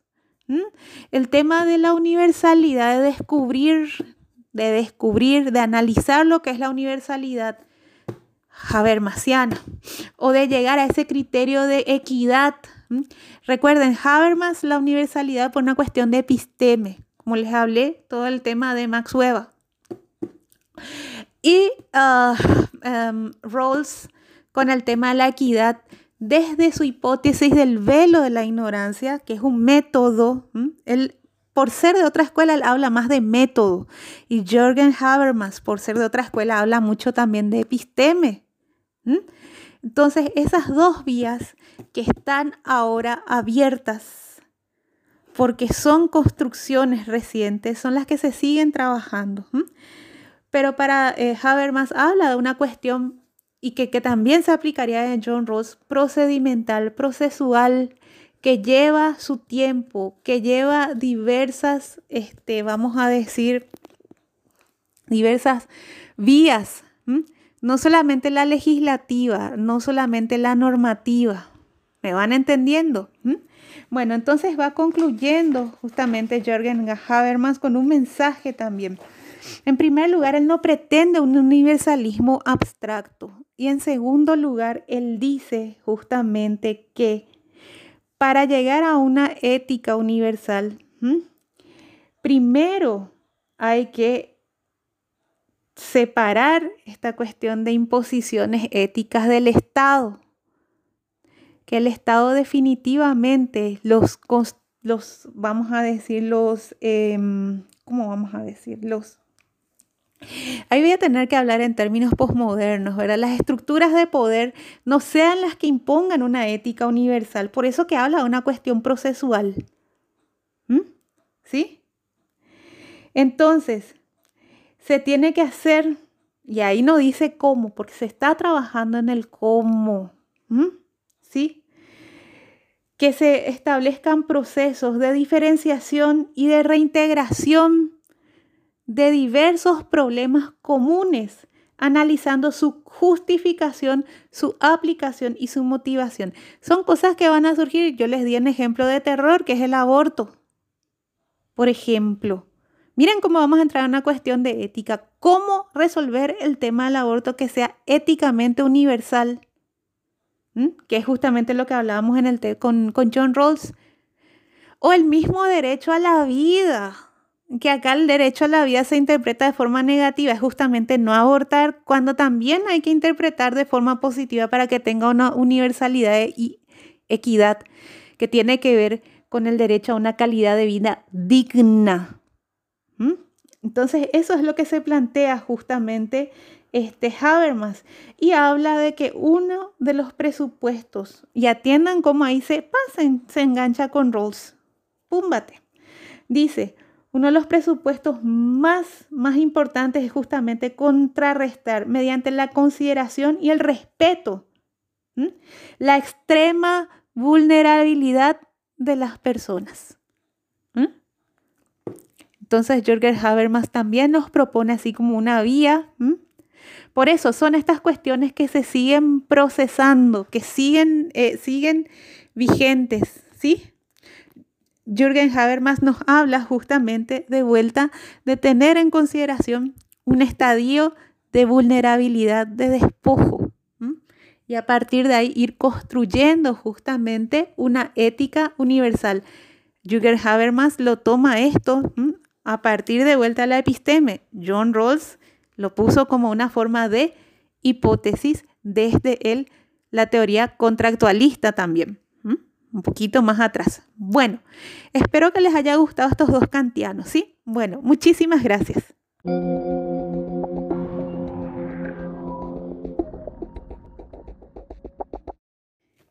¿Qué tal amigos? ¿Cómo están? Bueno, vamos a terminar con Michel Foucault, ¿sí? Y bueno, Michel Foucault es muy conocido, ¿sí? Inclusive para la cultura general. Y bueno, atiendan bien vamos a ser bastante puntuales porque realmente Michel Foucault tocó, o sea, realmente el pensamiento de Foucault es, abarca demasiadas, em, demasiadas circunstancias. ¿Sí? Este abarca lo que es la política, abarca lo que es el derecho, abarca lo que es la medicina, lo que es la salud mental e inclusive la estética, ¿sí? Entonces, como había dicho también en, otros audios, esto van a ser cuestiones más puntuales las que vamos a tocar. ¿Por qué Michel Foucault justamente toca tantos campos? Y ustedes van a decir, pero Dios mío, esto no es una mezcla de diosa y pantera. Bueno, ¿por qué? Porque justamente lo que, este, eh, vamos a decir, el núcleo central de lo que son todas estas disciplinas tiene que ver con la disposición, los modos de ejercicio del poder. Realmente él también habla mucho de un vocablo que se llama episteme, ¿sí?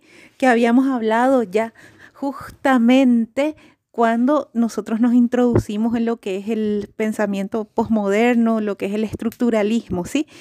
Entonces, a partir de un análisis de episteme, de cómo se van construyendo los saberes, también hay esa ya es esa distinción entre lo que es el conocimiento de lo que son los saberes, ¿sí?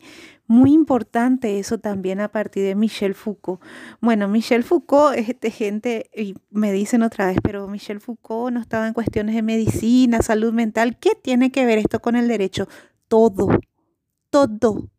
No tiene que ver absolutamente todo. ¿Por qué?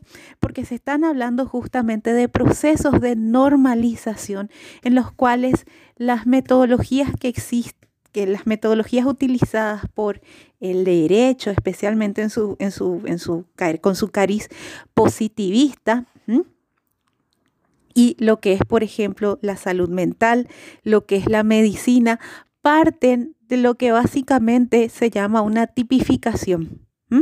Se establecen entonces, em, vamos a decir, este, ciertas características a partir de las cuales saben que surgen, surgen los sujetos. ¿Mm? Miren que cuando nosotros estábamos hablando, esto es ya la desaparición, la inversión, la no sé qué ya, de Parménides, de Heráclito, como ya había dicho en un, en un, en un, en un audio anterior. ¿sí? Desaparecieron esos señores. Prácticamente desapareció lo que le sostenía a Occidente. ¿Sí? Por eso se está hablando justamente de hacer un pensamiento a partir de lo, tomando en consideración lo irracional o la racionalización que hablaban también tanto la gente de la escuela de Frankfurt. Y esto, por supuesto, tiene su raíz más que nada en Nietzsche. Este, una cuestión muy importante también, dos obras a ser consideradas de Michel Foucault, dos obras de, vamos a decir, miren, Michel Foucault tiene tanta bibliografía. Para mí, pero para mí en realidad, este, mm, una de mis obras favoritas de Foucault es de las palabras y las cosas, ¿sí?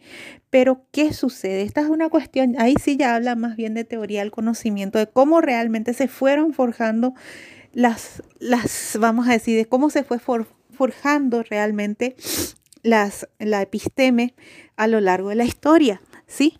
Pero bueno, este, en realidad lo que más, las obras que tienen más relevancia en la actualidad, bueno, todas son relevantes, pero las que tienen relevancia en lo que a nosotros nos atiene ahora mismo en este audio brevísimo, es justamente, o sea, vamos a tomar en consideración dos obras que les recomiendo, por lo menos como lectura, así, lectura, no sé si llamarle de fin de semana lectura de placer, porque realmente la relevancia de estos dos libros es de terror, pero por lo menos traten de leer. Uno de ellos es justamente, para quienes no están en esto, pero es un libro muy conocido que se llama Vigilar y Castigar, y el otro que se llama La verdad y las formas jurídicas. ¿Qué sucede entonces con Michel Foucault? Se está hablando mucho de una sociedad de control, que habíamos hablado mucho de esto, bueno, mucho dentro del contexto de lo que son estos audios, en lo que es el utilitarismo, ¿se acuerdan? Vamos a entrar un poquitito en lo que es vigilar y castigar, este, que parte justamente del panóptico de Jeremías Bentham. Y como les dije, esa arquitectura más allá de una arquitectura, vamos a decir, de, de, de construcción, ¿sí? De construcción, este, más allá de una construcción, de una obra, este, la arquitectura del panóptico es una ontología básicamente, son formas en las cuales surgen los sujetos.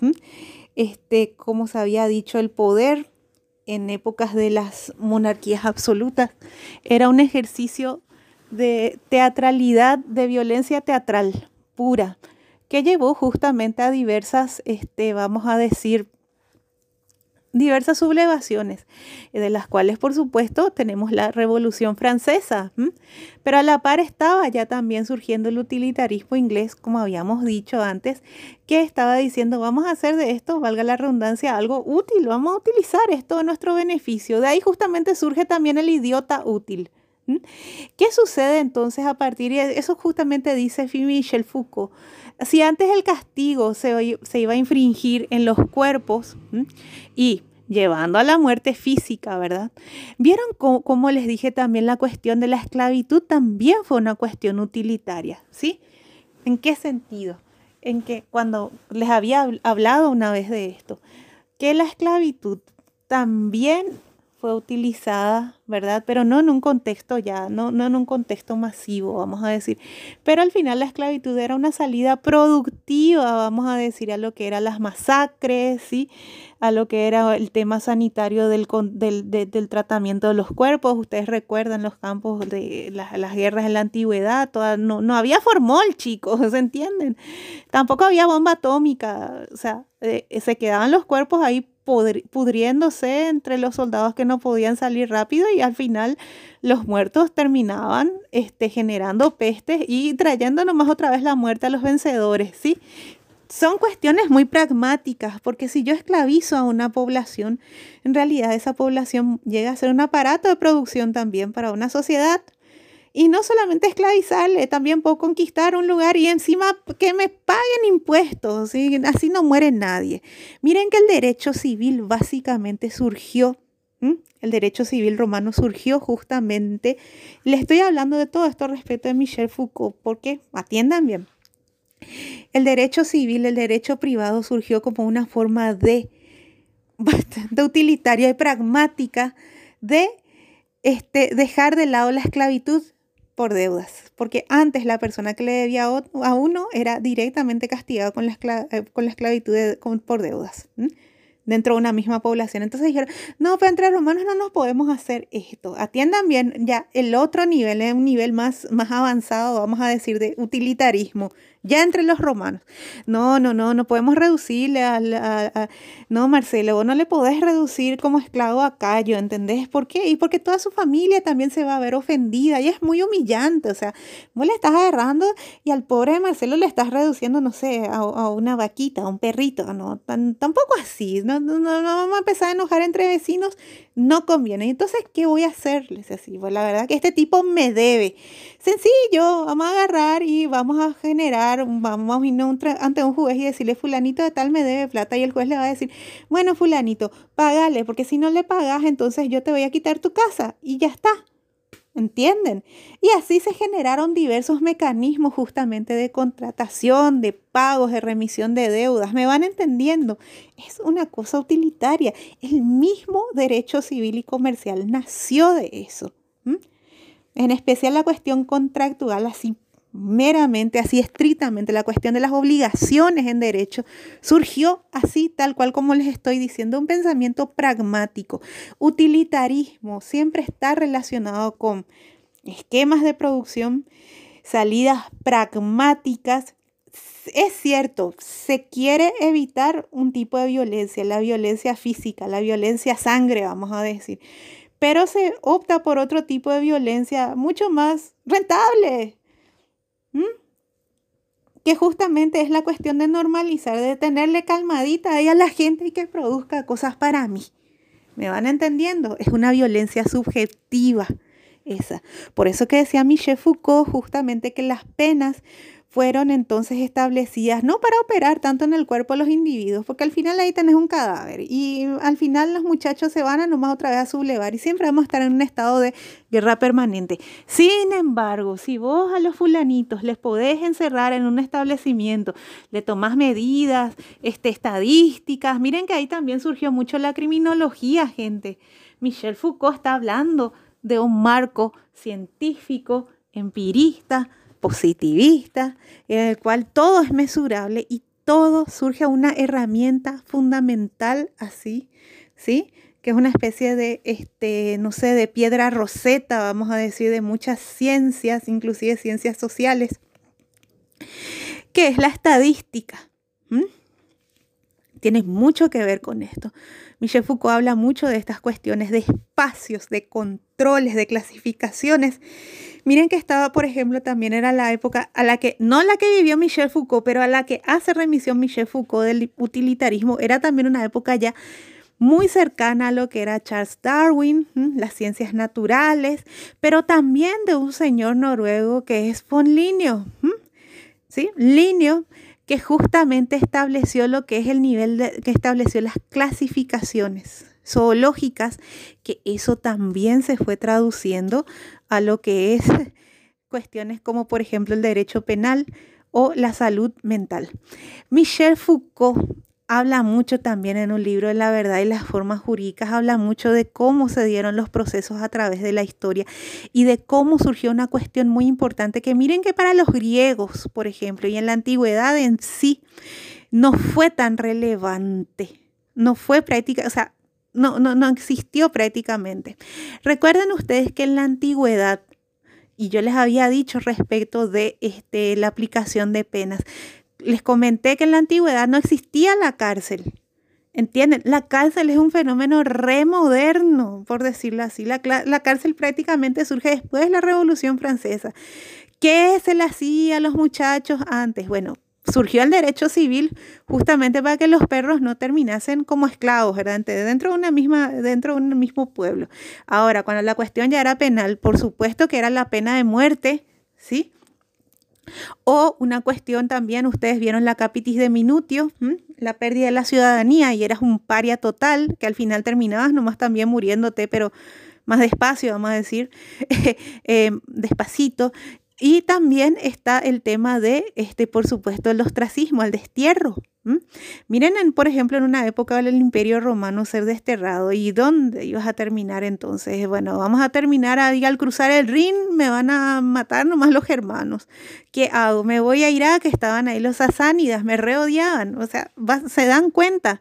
No, no hacía falta prácticamente la cárcel. No había luego alternativas. La cárcel es un producto de la sociedad de control. Miren por qué les estoy hablando y por qué le elegí también a Michel Foucault. Foucault que murió creo en el 81 por ahí. Michel Foucault murió antes de esta era digital. ¿Entienden? ¿Qué hubiese pensado Ahora Michel Foucault de todos estos desastres que están sucediendo con Facebook, que los datos que quiere Facebook, que mi WhatsApp, que es lo que pasa con, Twitter. La sociedad de control de Michel Foucault prácticamente se digitalizó. ¿Sí? Estamos hablando justamente de una sociedad de control en la cual, y vean bien una cosa muy importante, y he aquí uno de los mayores aportes de Michel Foucault. Bueno, y es una cosa que tiene que ver mucho también al final con las personas que están en la vereda al frente. Michel Foucault no es marxista, Michel Foucault no está en la escuela de Frankfurt, Michel Foucault es uno de los que decía justamente, che, los marxistas medio andamos flojitos en algunas cosas, ¿entendés por qué? Porque decía Michel Foucault, miren una cosa, todo es cuestión de poder, Michel Foucault está más del lado de Nietzsche tiene una visión muchísimo más pesimista de lo que es la sociedad y lo que es la, condición humana, vamos a ser sinceros, mucho más cínica. Bueno, entonces Michel Foucault, atiendan bien lo que, lo que, lo que planteó él. En la época de, por ejemplo, Luis XVI, ¿sí? Y atiendan qué ingenuidades también se, se, mandan algunos. Qué ingenuos son algunos. En la época de Luis, XIV, por ejemplo, perdón, no el, ya el 16 ya se fue al mazo. Vamos a ver Luis XIV. Y este señor decía, el Estado soy yo. Y cuando iban a decapitar a alguien importante hacia uno de sus enemigos políticos, él luego salía. Y había toda una parafernalia para humillarle primero al pobre diablo en esa época en la cual no existía la guillotina. O sea, que sangre en serio. ¿Sí? Sangre y bien sangriento, ¿entienden? Que la gente, bueno, veía eso y por un rato tenía medio temor, pero después decía, mira, sabes que este tipo nos tiene eh, viviendo en la cloaca, prefiero el verdugo antes que seguir viviendo así. Por eso se iba gestando a poquito la Revolución Francesa. Pero ¿qué era importante acá? Era importante es que el rey se presente y que en los últimos momentos de tu vida vos estés viendo la cara de tu verdugo. ¿eh? ¿Entendés? que diga, yo soy el dueño de tu vida, yo te voy a justiciar, ¿cómo me hiciste esto? Ah, ¿Entienden? Así hicieron muchos personeros por acá la dictadura, yo soy tal cosa, ah, qué sé yo, ¿entienden? Tenía pues que ser visible y humillante, por una parte. ¿Y qué sucede? Que al final la gente se subleva y todo es tan inútil y es estúpido. ¿Entienden? ¿Por qué?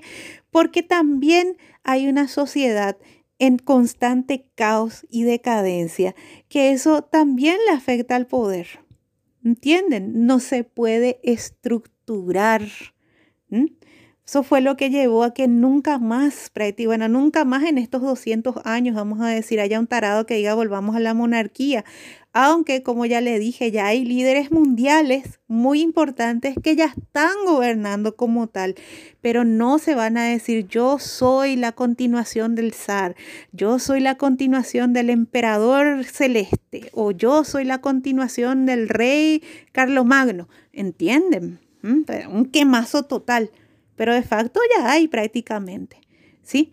Pero ¿qué sucede con esta cuestión ahora? La sociedad del control, que es mucho más efectiva que el circo que hacía, por ejemplo, que se hacía, por ejemplo, pre-guillotina. Es la siguiente, que en esta sociedad de control, por eso que se habla del, del, del panóptico como una arquitectura, como una ontología, como una forma de ser y como una nueva sociedad, tenemos que el poder se ejerce mucho más efectivamente cuando justamente, ¿sí?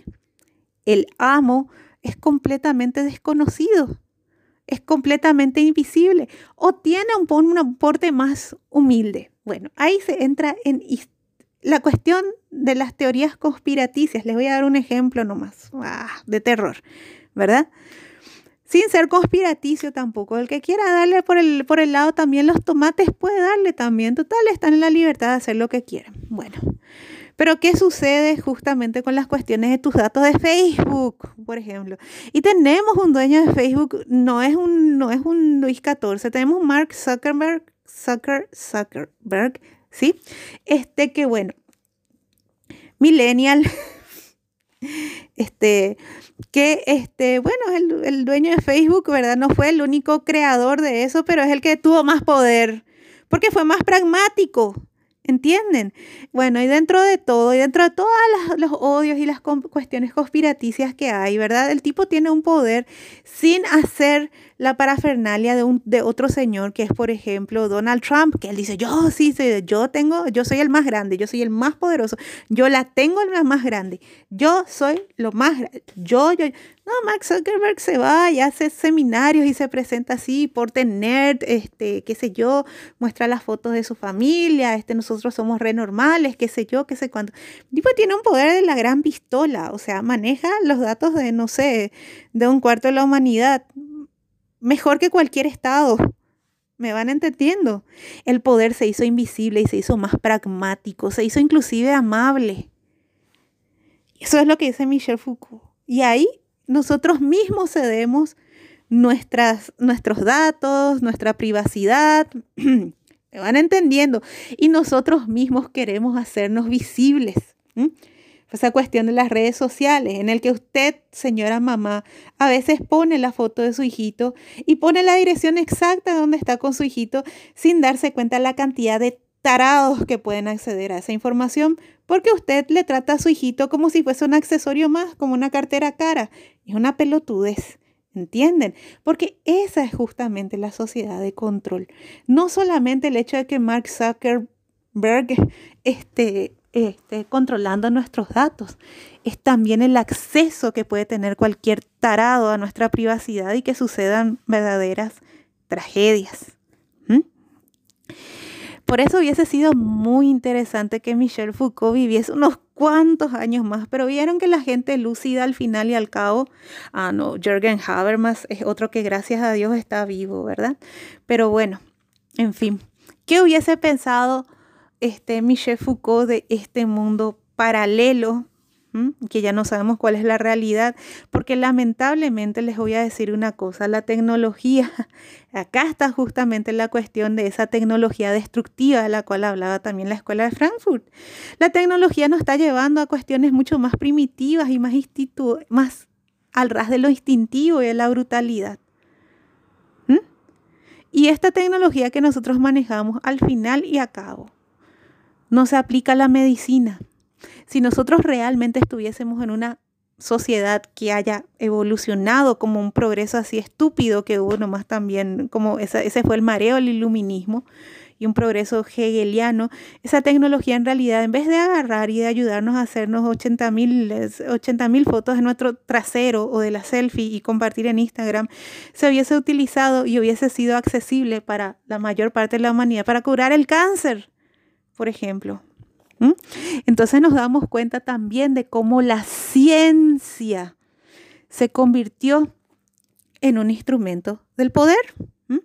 La tecnología más que nada, porque la cuestión de las redes sociales es una cuestión tecnológica, tecnológica bastante primitiva, porque dentro de todo al final la medicina medio que se está estancando o no tiene la suficiente voluntad de realmente solucionar, o la ciencia si es solucionar problemas que son realmente acuciantes para toda la humanidad, como el caso, por ejemplo, de las enfermedades crónicas, o simplemente esta cuestión de cómo evitar de que las pandemias sean tan...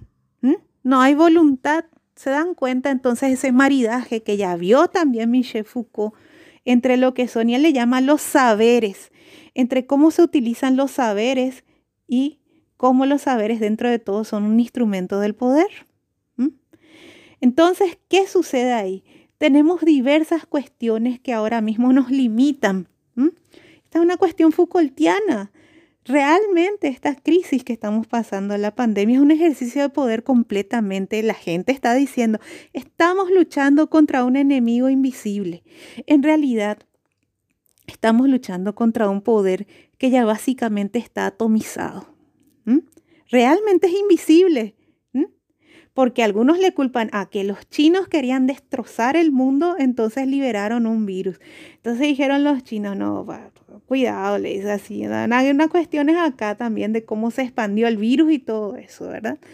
Después están diciendo los chinos, no, lo que pasa es que esto también fue un golpe de suerte para las industrias farmacéuticas. Nosotros no somos los dueños de la industria de las farmacéuticas. ¿Quiénes son? Son los europeos y los americanos dicen los chinos para defenderse. Entonces se empiezan a dar cuenta de la cuestión de quién domina las cosas. Es una cuestión que ya se está empezando a atomizar.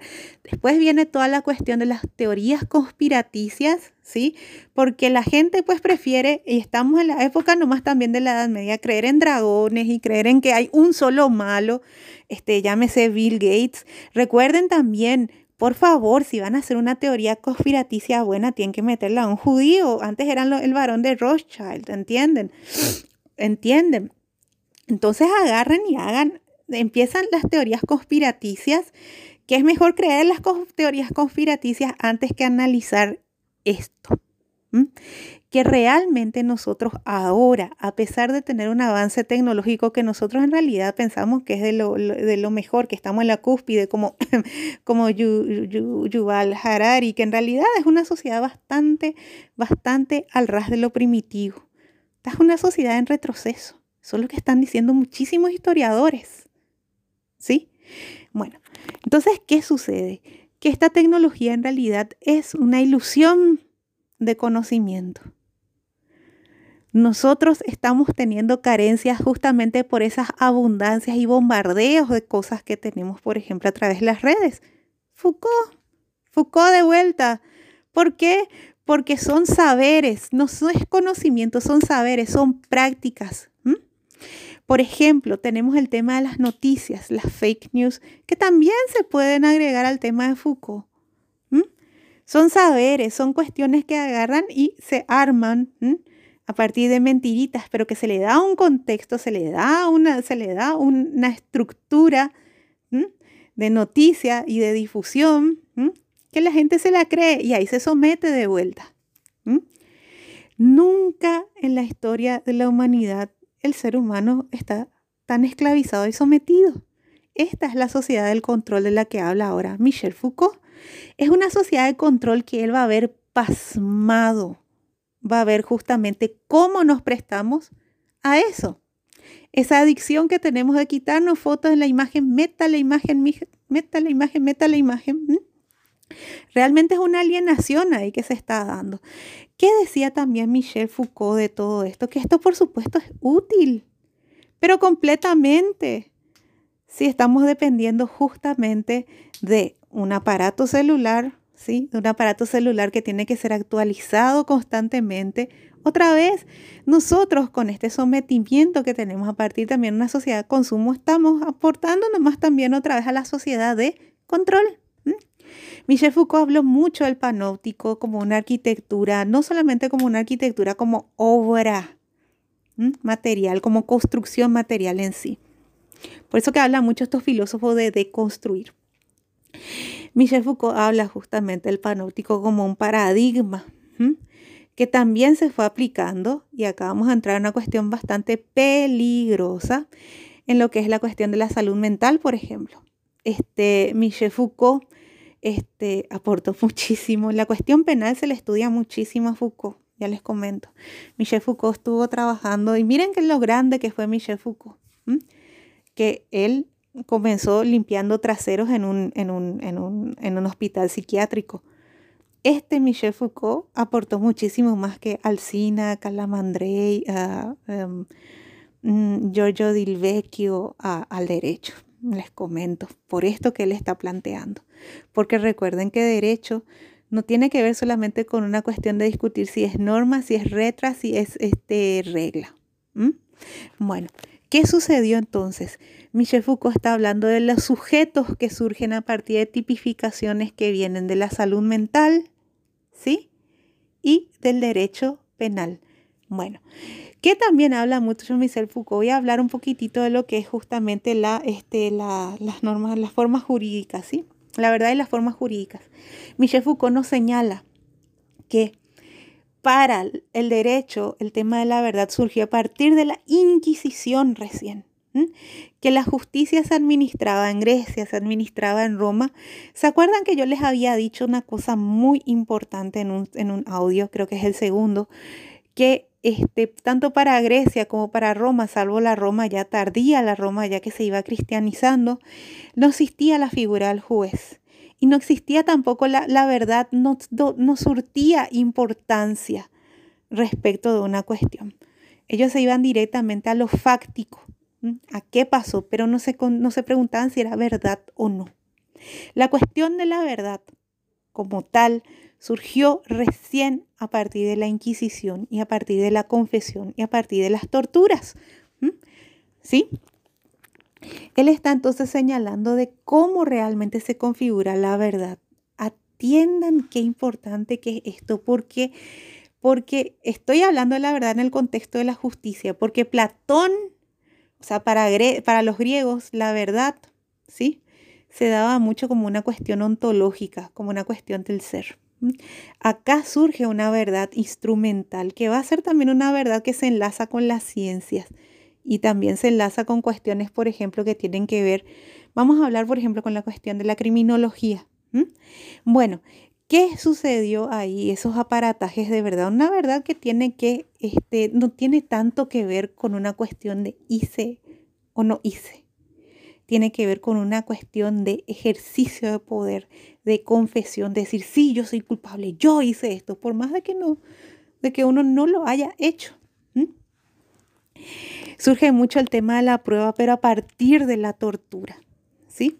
A partir de que justamente cómo va a operar la violencia en los cuerpos y cómo esa violencia genera saberes otra vez, ¿sí? Bueno, ¿qué sucede? Michel Foucault habla mucho también de lo que era justamente la Inquisición española y lo que era la época de las brujas. Hay un manual que es fundamental si ustedes quieren estudiar derecho en serio y más que nada la parte penal, que justamente se llama El martirio de las brujas, de Spencer y Kramer.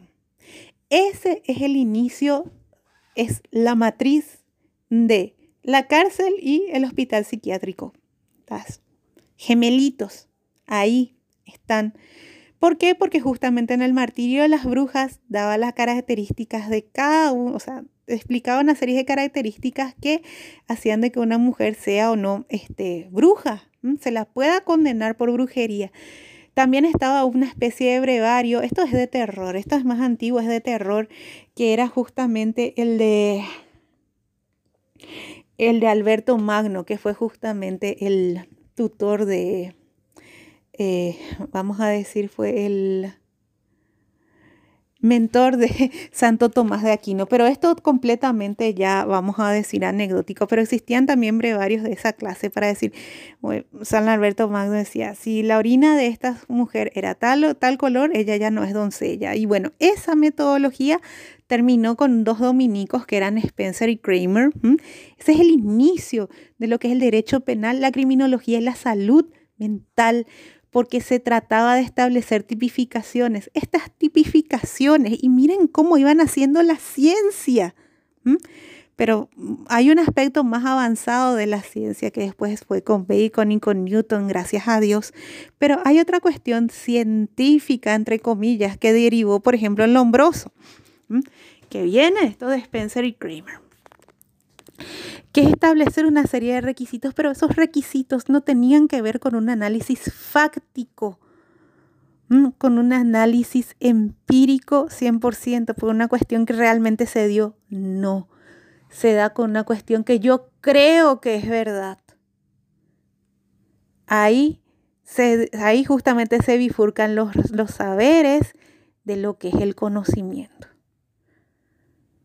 No es ese del yo creo que es verdad lo que determinó la ley de gravedad de Newton. Es muy diferente. ¿Sí? Muy diferente. Sin embargo, Spencer y Kramer, por ejemplo, decía, bueno, si una mujer, había muchos problemas con los pelirrojos, por eso una tipa es pelirroja, qué sé yo, es posiblemente sea hija de un incubo. Porque yo creo que es verdad. Demasiado importante eso porque eso se dio mucho en la criminología. Así se construyen los saberes. O es conveniente que sea verdad. Esto tiene que ser verdad porque, bueno, o por ejemplo el tema de la persecución a los judíos, por ejemplo, que no tienen alma. Esto tiene que ser verdad porque le conviene al poder. Y así se fueron formando inclusive regímenes vamos a decir saberes, perdón, como lo que es cuestiones que ustedes estudiaron como la criminología con el tema del hombroso, ¿sí? Así derivó, pero fue llamada desde el positivismo ciencia, el tema de la frenología, por ejemplo. Y esos son saberes que va detallando Michel Foucault, pero Michel Foucault inclusive se mete con esos campos que tienen más sustento, ¿sí? Como lo fue la sociología Auguste Comte y empieza a hablar justamente de la estadística, de los espacios, de las medidas, ¿sí? De cómo, y acá Nietzsche, directamente Nietzsche, cómo el sujeto pasa a ser objeto de conocimiento. El sujeto ya no es cognoscente, es un objeto de un conocimiento que en realidad lo cognoscente viene directamente del poder. De ahí viene una cuestión demasiado importante, recordando a estos dos dominicos, Spencer y Kramer, ¿sí? en el martirio de las brujas. Este, se llama Maelus Maleficorum, el martirio de las brujas, esa obra que pueden encontrar en PDF. Esta metodología que se le dio una cientificidad, miren que así surgió como científico Joseph Mengele. Atiendan bien porque surgió un discurso científico en el cual tenemos, por ejemplo, que se le decía Joseph Mengele, los experimentos que hacía Joseph Mengele, completamente este, fuera de toda ética. ¿Se imagina Joseph Mengele, científico, eh, Edwin Hubble, se le mete en la misma bolsa de la ciencia? Es de terror, ¿entienden? Entonces la diferencia muy, muy, muy delimitada entre lo que son los saberes, ese de yo creo que tiene que ser verdad o es verdad porque me conviene, pero yo le tengo que dar un halo de conocimiento a esto. Entonces hago una serie de este, requisitos, de procedimientos, ¿sí? ¿Entienden? ¿Mm? Así surgió, por ejemplo, el tema de la tortura. Había que pasar por un proceso para determinar si fulanito era brujo, si fulanito era judío, si fulanito era apóstata. ¿Sí?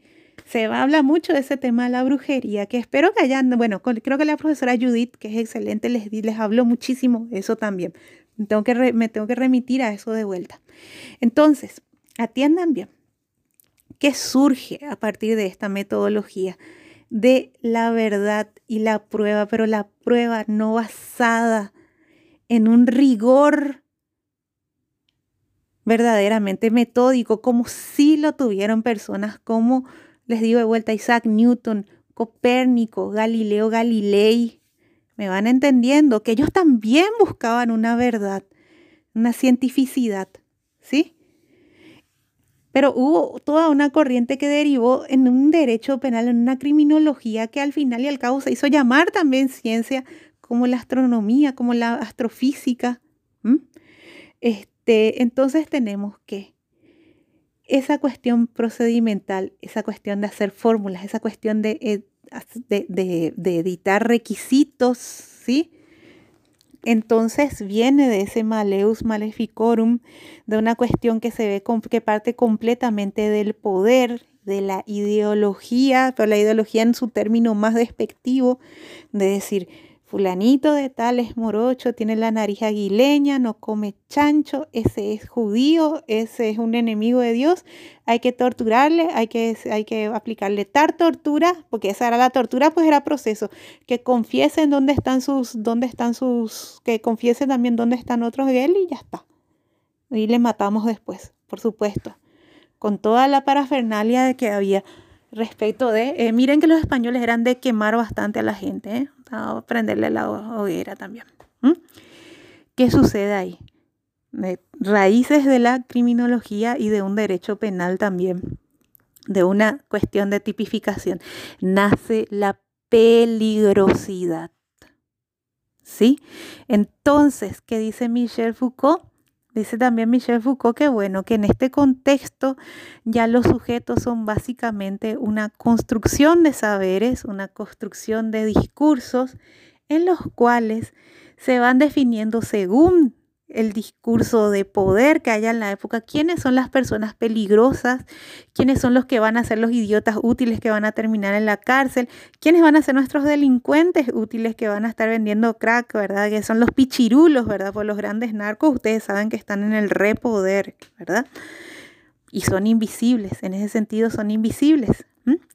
Entonces él va diciendo, esta es una sociedad de control en la cual los que manejan el poder por una cuestión de conveniencia, de pragmatismo, es importante que no hagan una parafernalia, que establezcan mecanismos que son mucho más, atiendan bien, eficientes, que establezcan mecanismos que inclusive sean, sean voluntarios en las formas de control. ¿Qué sucede, por ejemplo, respecto de estas cuestiones que les decía del maleus maleficarum? Y de una pseudocientificidad también que muchas veces, miren que ese, esa cuestión de hablar de, de, de, pseudociencias viene justamente de marcos teóricos que no son muy, muy, muy, muy, muy sólidos muchas veces. Dio orígenes a escuelas psicológicas como el conductismo, que les había dicho ya en un audio anterior, que por ejemplo, se establecen cuestiones como manuales como el DSM-4 o el DSM-5 que dice que si tu hijo se hace mucho pis y caca en la cama teniendo 6 años, se come los mocos, es puerquito y no quiere limpiarse, el mitaí es Asperger, punto, ya está. ¿Sí? Se establece todo un formulario ahí, cuando en realidad por una cuestión de angustia, por una cuestión que los padres mismos no quieren tocar. Ese mitad ya está hecho pelota y necesita que años de tratamiento y que se le escuche y no que se le medique como un caballo, porque el mitaí no está loco, está sufriendo, ¿entienden? Entonces se establece cuestiones como el DSM5, que creo que pueden bajar también, y el Código Penal, que el Código Penal es una serie de tipificaciones que ustedes ya, ya creo que a esta altura del campeonato ya conocen, ¿sí? Y se habla mucho a partir de esto de que se, se, tiene, se trataría de, se tiene que tratar de penar, porque esas son las, esas son las cuestiones que Foucault justamente cuestionaba, ¿verdad? Entonces dijeron los penalistas, no, no, no, nosotros lo que vamos a hacer es castigar el hecho, no la persona. Pero no es así. Porque justamente Foucault desnuda otra vez que en cuestiones de lesión de confianza sale nomás, eh, eh, entra preso el que desvió este, un palo del que desvió mil palos y está en la función pública. ¿Por qué? Porque él está diciendo otra vez la justicia es un ejercicio de poder, es un discurso de poder, poder y un poder per se, y un poder que no depende de las personas, es un sistema. De ahí viene el estructuralismo. Se sistematizó ya no depende de que sea Luis XIV, ya no depende más de que sea, no sé, HC. HC es un asco. Pero bueno, miren lo que dejó HC dentro de todo. Bueno, este no depende de que sea Stroessner, ya es un sistema. Es un sistema, es una abstracción, es algo a lo cual las personas se adecuan, deben adecuarse o se adecuan voluntariamente. Esa es la sociedad de control.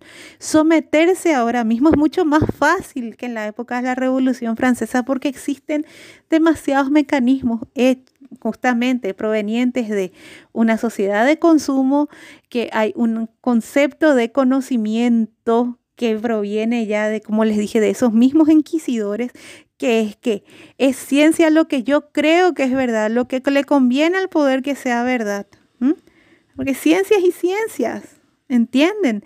Hay discursos científicos, entre comillas, que derivan en una cuestión de la salud mental como mecanismo de control, como un mecanismo de agarrar y de pastillear a las criaturas que se hacen pis y caca a los cinco años porque tienen miedo, porque se sienten solos, como usted querido oyente, que quizá no se haga pijicaca, pero también tiene sus, sus episodios de angustia, porque es más fácil medicar y dentro de todo es más útil, ¿sí?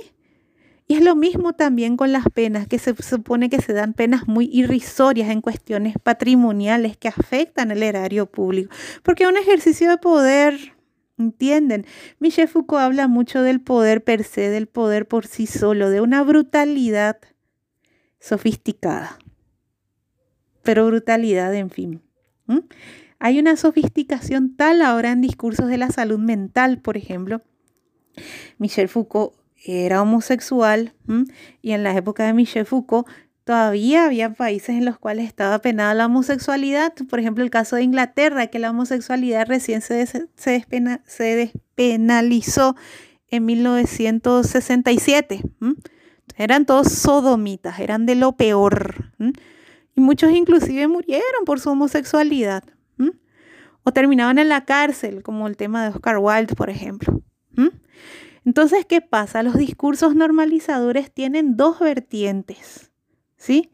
Por eso que habla de una sociedad panóptica, habla de una construcción de una verdad, pero de una verdad, me van entendiendo, de una verdad que no tiene que ver con el logos, que no tiene que ver con la, con la cuestión platónica, que no tiene que ver con la cuestión de Heráclito, que no tiene que ver ni siquiera con una cuestión de Francis Bacon, por ejemplo, y la cuestión fáctica, la cuestión mesurable, pero objetiva e inquisitiva objetiva y analíticamente, tiene que ver con una verdad que proviene directamente del poder, de los discursos de poder. Y esa es la verdad que está primando en el derecho. Y ahí, en esa verdad que estamos hablando, viene justamente la articulación con, miren que él estaba del otro lado, él les cuestionaba y todo eso, pero miren que él también compartía esa inquietud que tenía la escuela de Frankfurt porque la escuela de Frankfurt le llamaba a eso también racionalización. Se están empezando a dar cuenta de cómo existen corrientes filosóficas que se critican.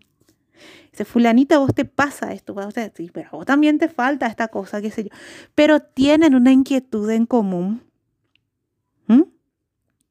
Y cómo esas inquietudes ahora mismo tienen una vigencia que es espantosa. ¿Sí? Nunca en la historia de la humanidad el hombre se vio tan expuesto en su más básica, instintual intimidad.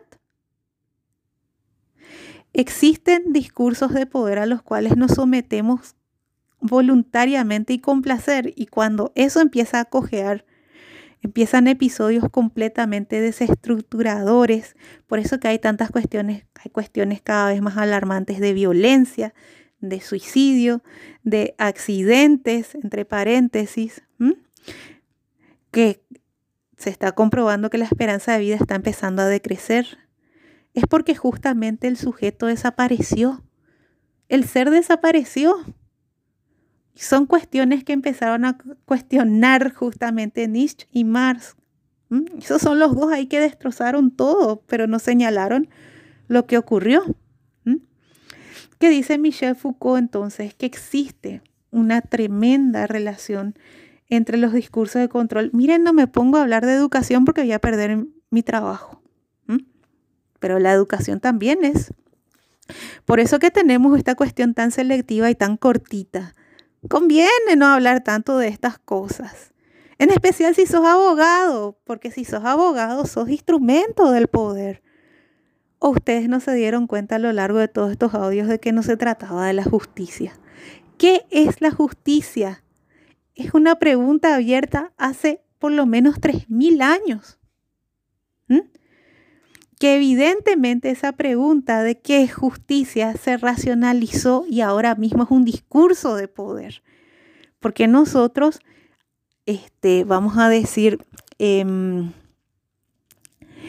identificamos a la justicia con una cuestión procedimental y una cuestión que está solamente, y ese es el grave horror acá, y por eso que también es un discurso de poder que solamente está vinculado con la cuestión de las ciencias jurídicas.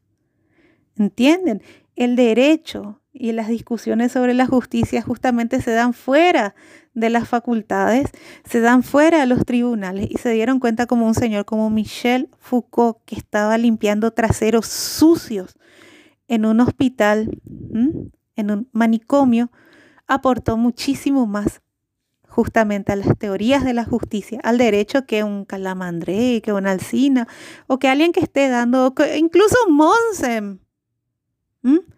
Michel Foucault nos está hablando directamente de la raíz de la corrupción, de por qué convienen que las cosas se queden así como están. Porque es el poder per se y ya el poder dejó de estar personificado en una, en, en una persona, valga la redundancia. Es un sistema. El sistema fue el que contribuyó a la desaparición del ser, a la desaparición del sujeto, a la desaparición de la persona. Eso es lo que plantea también Michel Foucault. A lo largo de todas sus obras, las que se destacan más, que hablamos justamente de vigilar y castigar, porque la vigilancia y el castigo fueron las que, este, vamos a decir, tomaron el lugar de la muerte, la guillotina y todo eso, y que fueron mucho más útiles, entre comillas, Sí, ¿por qué justamente? Dense cuenta y pregúntense por qué justamente la cárcel surge en la era industrial, en la era de maximización del capital. ¿Por qué no surgió la cárcel en la Edad Media? ¿Por qué no terminaban en la cárcel? ¿Por qué no terminaban en la cárcel las brujitas? Se empieza a dar cuenta entonces que lo que nosotros pensamos como humanismo en realidad es mera utilidad. ¿Mm? Estas son las cuestiones así, son las cachetadas que te dan estas corrientes de pensamiento. Ahora ustedes me preguntan, ¿cuál es la solución? Que las soluciones parten otra vez de una cuestión de pensamiento absoluto. Definitivamente lo que hace falta en el derecho es una tremenda autocrítica y que en primer lugar tome su mea culpa de esa mediocridad útil. Porque vean, créanse, créase o no, queridos amigos, el hacer un tratado de 600 páginas sobre regulación de honorarios, que es mediocre, tiene que ver justamente con ese tipo de verdad y cientificidad venida de eso maleus maleficorum. Y es una cuestión de que justamente sirve porque Sirve justamente para racionalizar, como habíamos dicho también, respecto a la escuela de pero sirve también para qué? Para producir y para producir cuestiones, obras en abundancia que al final encarezcan. ¿Por qué? Porque al final no se trata de los problemas acuciantes en nuestra sociedad. Realmente uno de los problemas más acuciantes en el Paraguay es qué demonios es el Estado social de derecho. Eso da para siete tratados de nuestro país y nadie se atreve, incluyendo quien les escucha, que estoy estudiando eso, pero definitivamente es una cosa que va a tomar mucho tiempo. Y unos cuantitos ya se están preguntando lo mismo, pero esos cuantitos que se preguntan qué es eso, lastimosamente no son abogados. Se está haciendo una cuestión de mediocridad útil, mediocridad poderosa, mediocridad solemne. ¿Cuán destructivo es esto para nuestra sociedad? Michel Foucault está señalando que el derecho es uno de los instrumentos más peligrosos que hay en una sociedad. Con todas estas teorías de la prueba que parten desde la tortura y la confesión, que tienen valor per se y que no van a lo que realmente sucedió, por ejemplo, que gracias a Dios está ese otro discurso que entró, ese discurso científico, que sí viene de cuestiones ya técnicas, pero técnicas bien hechas, como las que utilizó, por ejemplo, este Isaac Newton, quien hago mucho, mucha referencia al día de hoy. Tiene que ver mucho con esta cuestión que va enlazada con la racionalización. ¿Me van entendiendo? Michel Foucault lo que desnuda es justamente una cuestión de cómo se construyó una episteme que no es tal, un conocimiento que no es tal, que se le da justamente, por eso que hay tanta relevancia ahora en el poder, el poder, el poder, y todo el mundo encandilado y haciendo obras sobre el poder, como si el poder fuese una cuestión sofisticada. El poder es una cuestión de fuerza, directamente, nada más pero se le tiene que dar un cariz de cientificidad, de sofisticación. Cuando no es así, Michel Foucault mismo lo está diciendo. Esta cuestión de las estadísticas, que se le da un cariz de como si fuese física cuántica, es una cuestión meramente numérica en lo más básico de las matemáticas. no, están, no estamos contando los últimos dígitos de los números primos, pero el discurso del poder le dio una cientificidad elevada, cuando las estadísticas, dentro de todo, son una cuestión muy simple. No estamos hablando de proporciones áuricas y cuestiones mucho más elevadas matemáticamente. ¿Entienden? Michel Foucault habla justamente de la construcción de una episteme que se hace a partir de saberes, no de conocimientos, no de análisis, sino más bien de mecanismos de, este, de represión y de poder. Los saberes son mecanismos de sometimiento y a esos saberes se les da estatus de episteme, se les da estatus de conocimiento. Eso sucedió básicamente con un positivismo muy degenerado ya, ¿sí? Que prima mucho en el derecho civil que prima mucho, por ejemplo, en el cual tu escrito no sirve porque tu sellito o tu escrito no sirve, tu poder tiene un defecto de punto y coma. Ahí vamos otra vez con la instrumentalización. Por eso, cuando se preguntaban tanto lo de la escuela de Frankfurt, pero ¿cómo es posible? Decían lo de la escuela de Frankfurt, decían, ¿cómo es posible que lo instrumental esté tocando esto, verdad? y Michel Foucault y algunos también ya, ¿verdad? Y vamos a ver un poquitito después Jürgen Habermas, ¿verdad? Estaba diciendo, pues Foucault le dio en el clavo mismo, ¿verdad? Porque esa es la nueva episteme, ese es el nuevo estatus de conocimiento. Estaba diciendo eso, es el poder sin más. Bueno, espero, les vuelvo a repetir dos obras que espero que les toque, les, les, les, les aguijone, porque realmente uno se va a sentir muy mal eh, sí, sí, esta charlita sobre Michel Foucault nos hizo que por lo menos busquen un poquitito en internet lo que es vigilar y castigar y la verdad en las ciencias jurídicas. ¿Saben por qué, chicos? Porque todos somos esclavos del poder. Nadie acá es poderoso.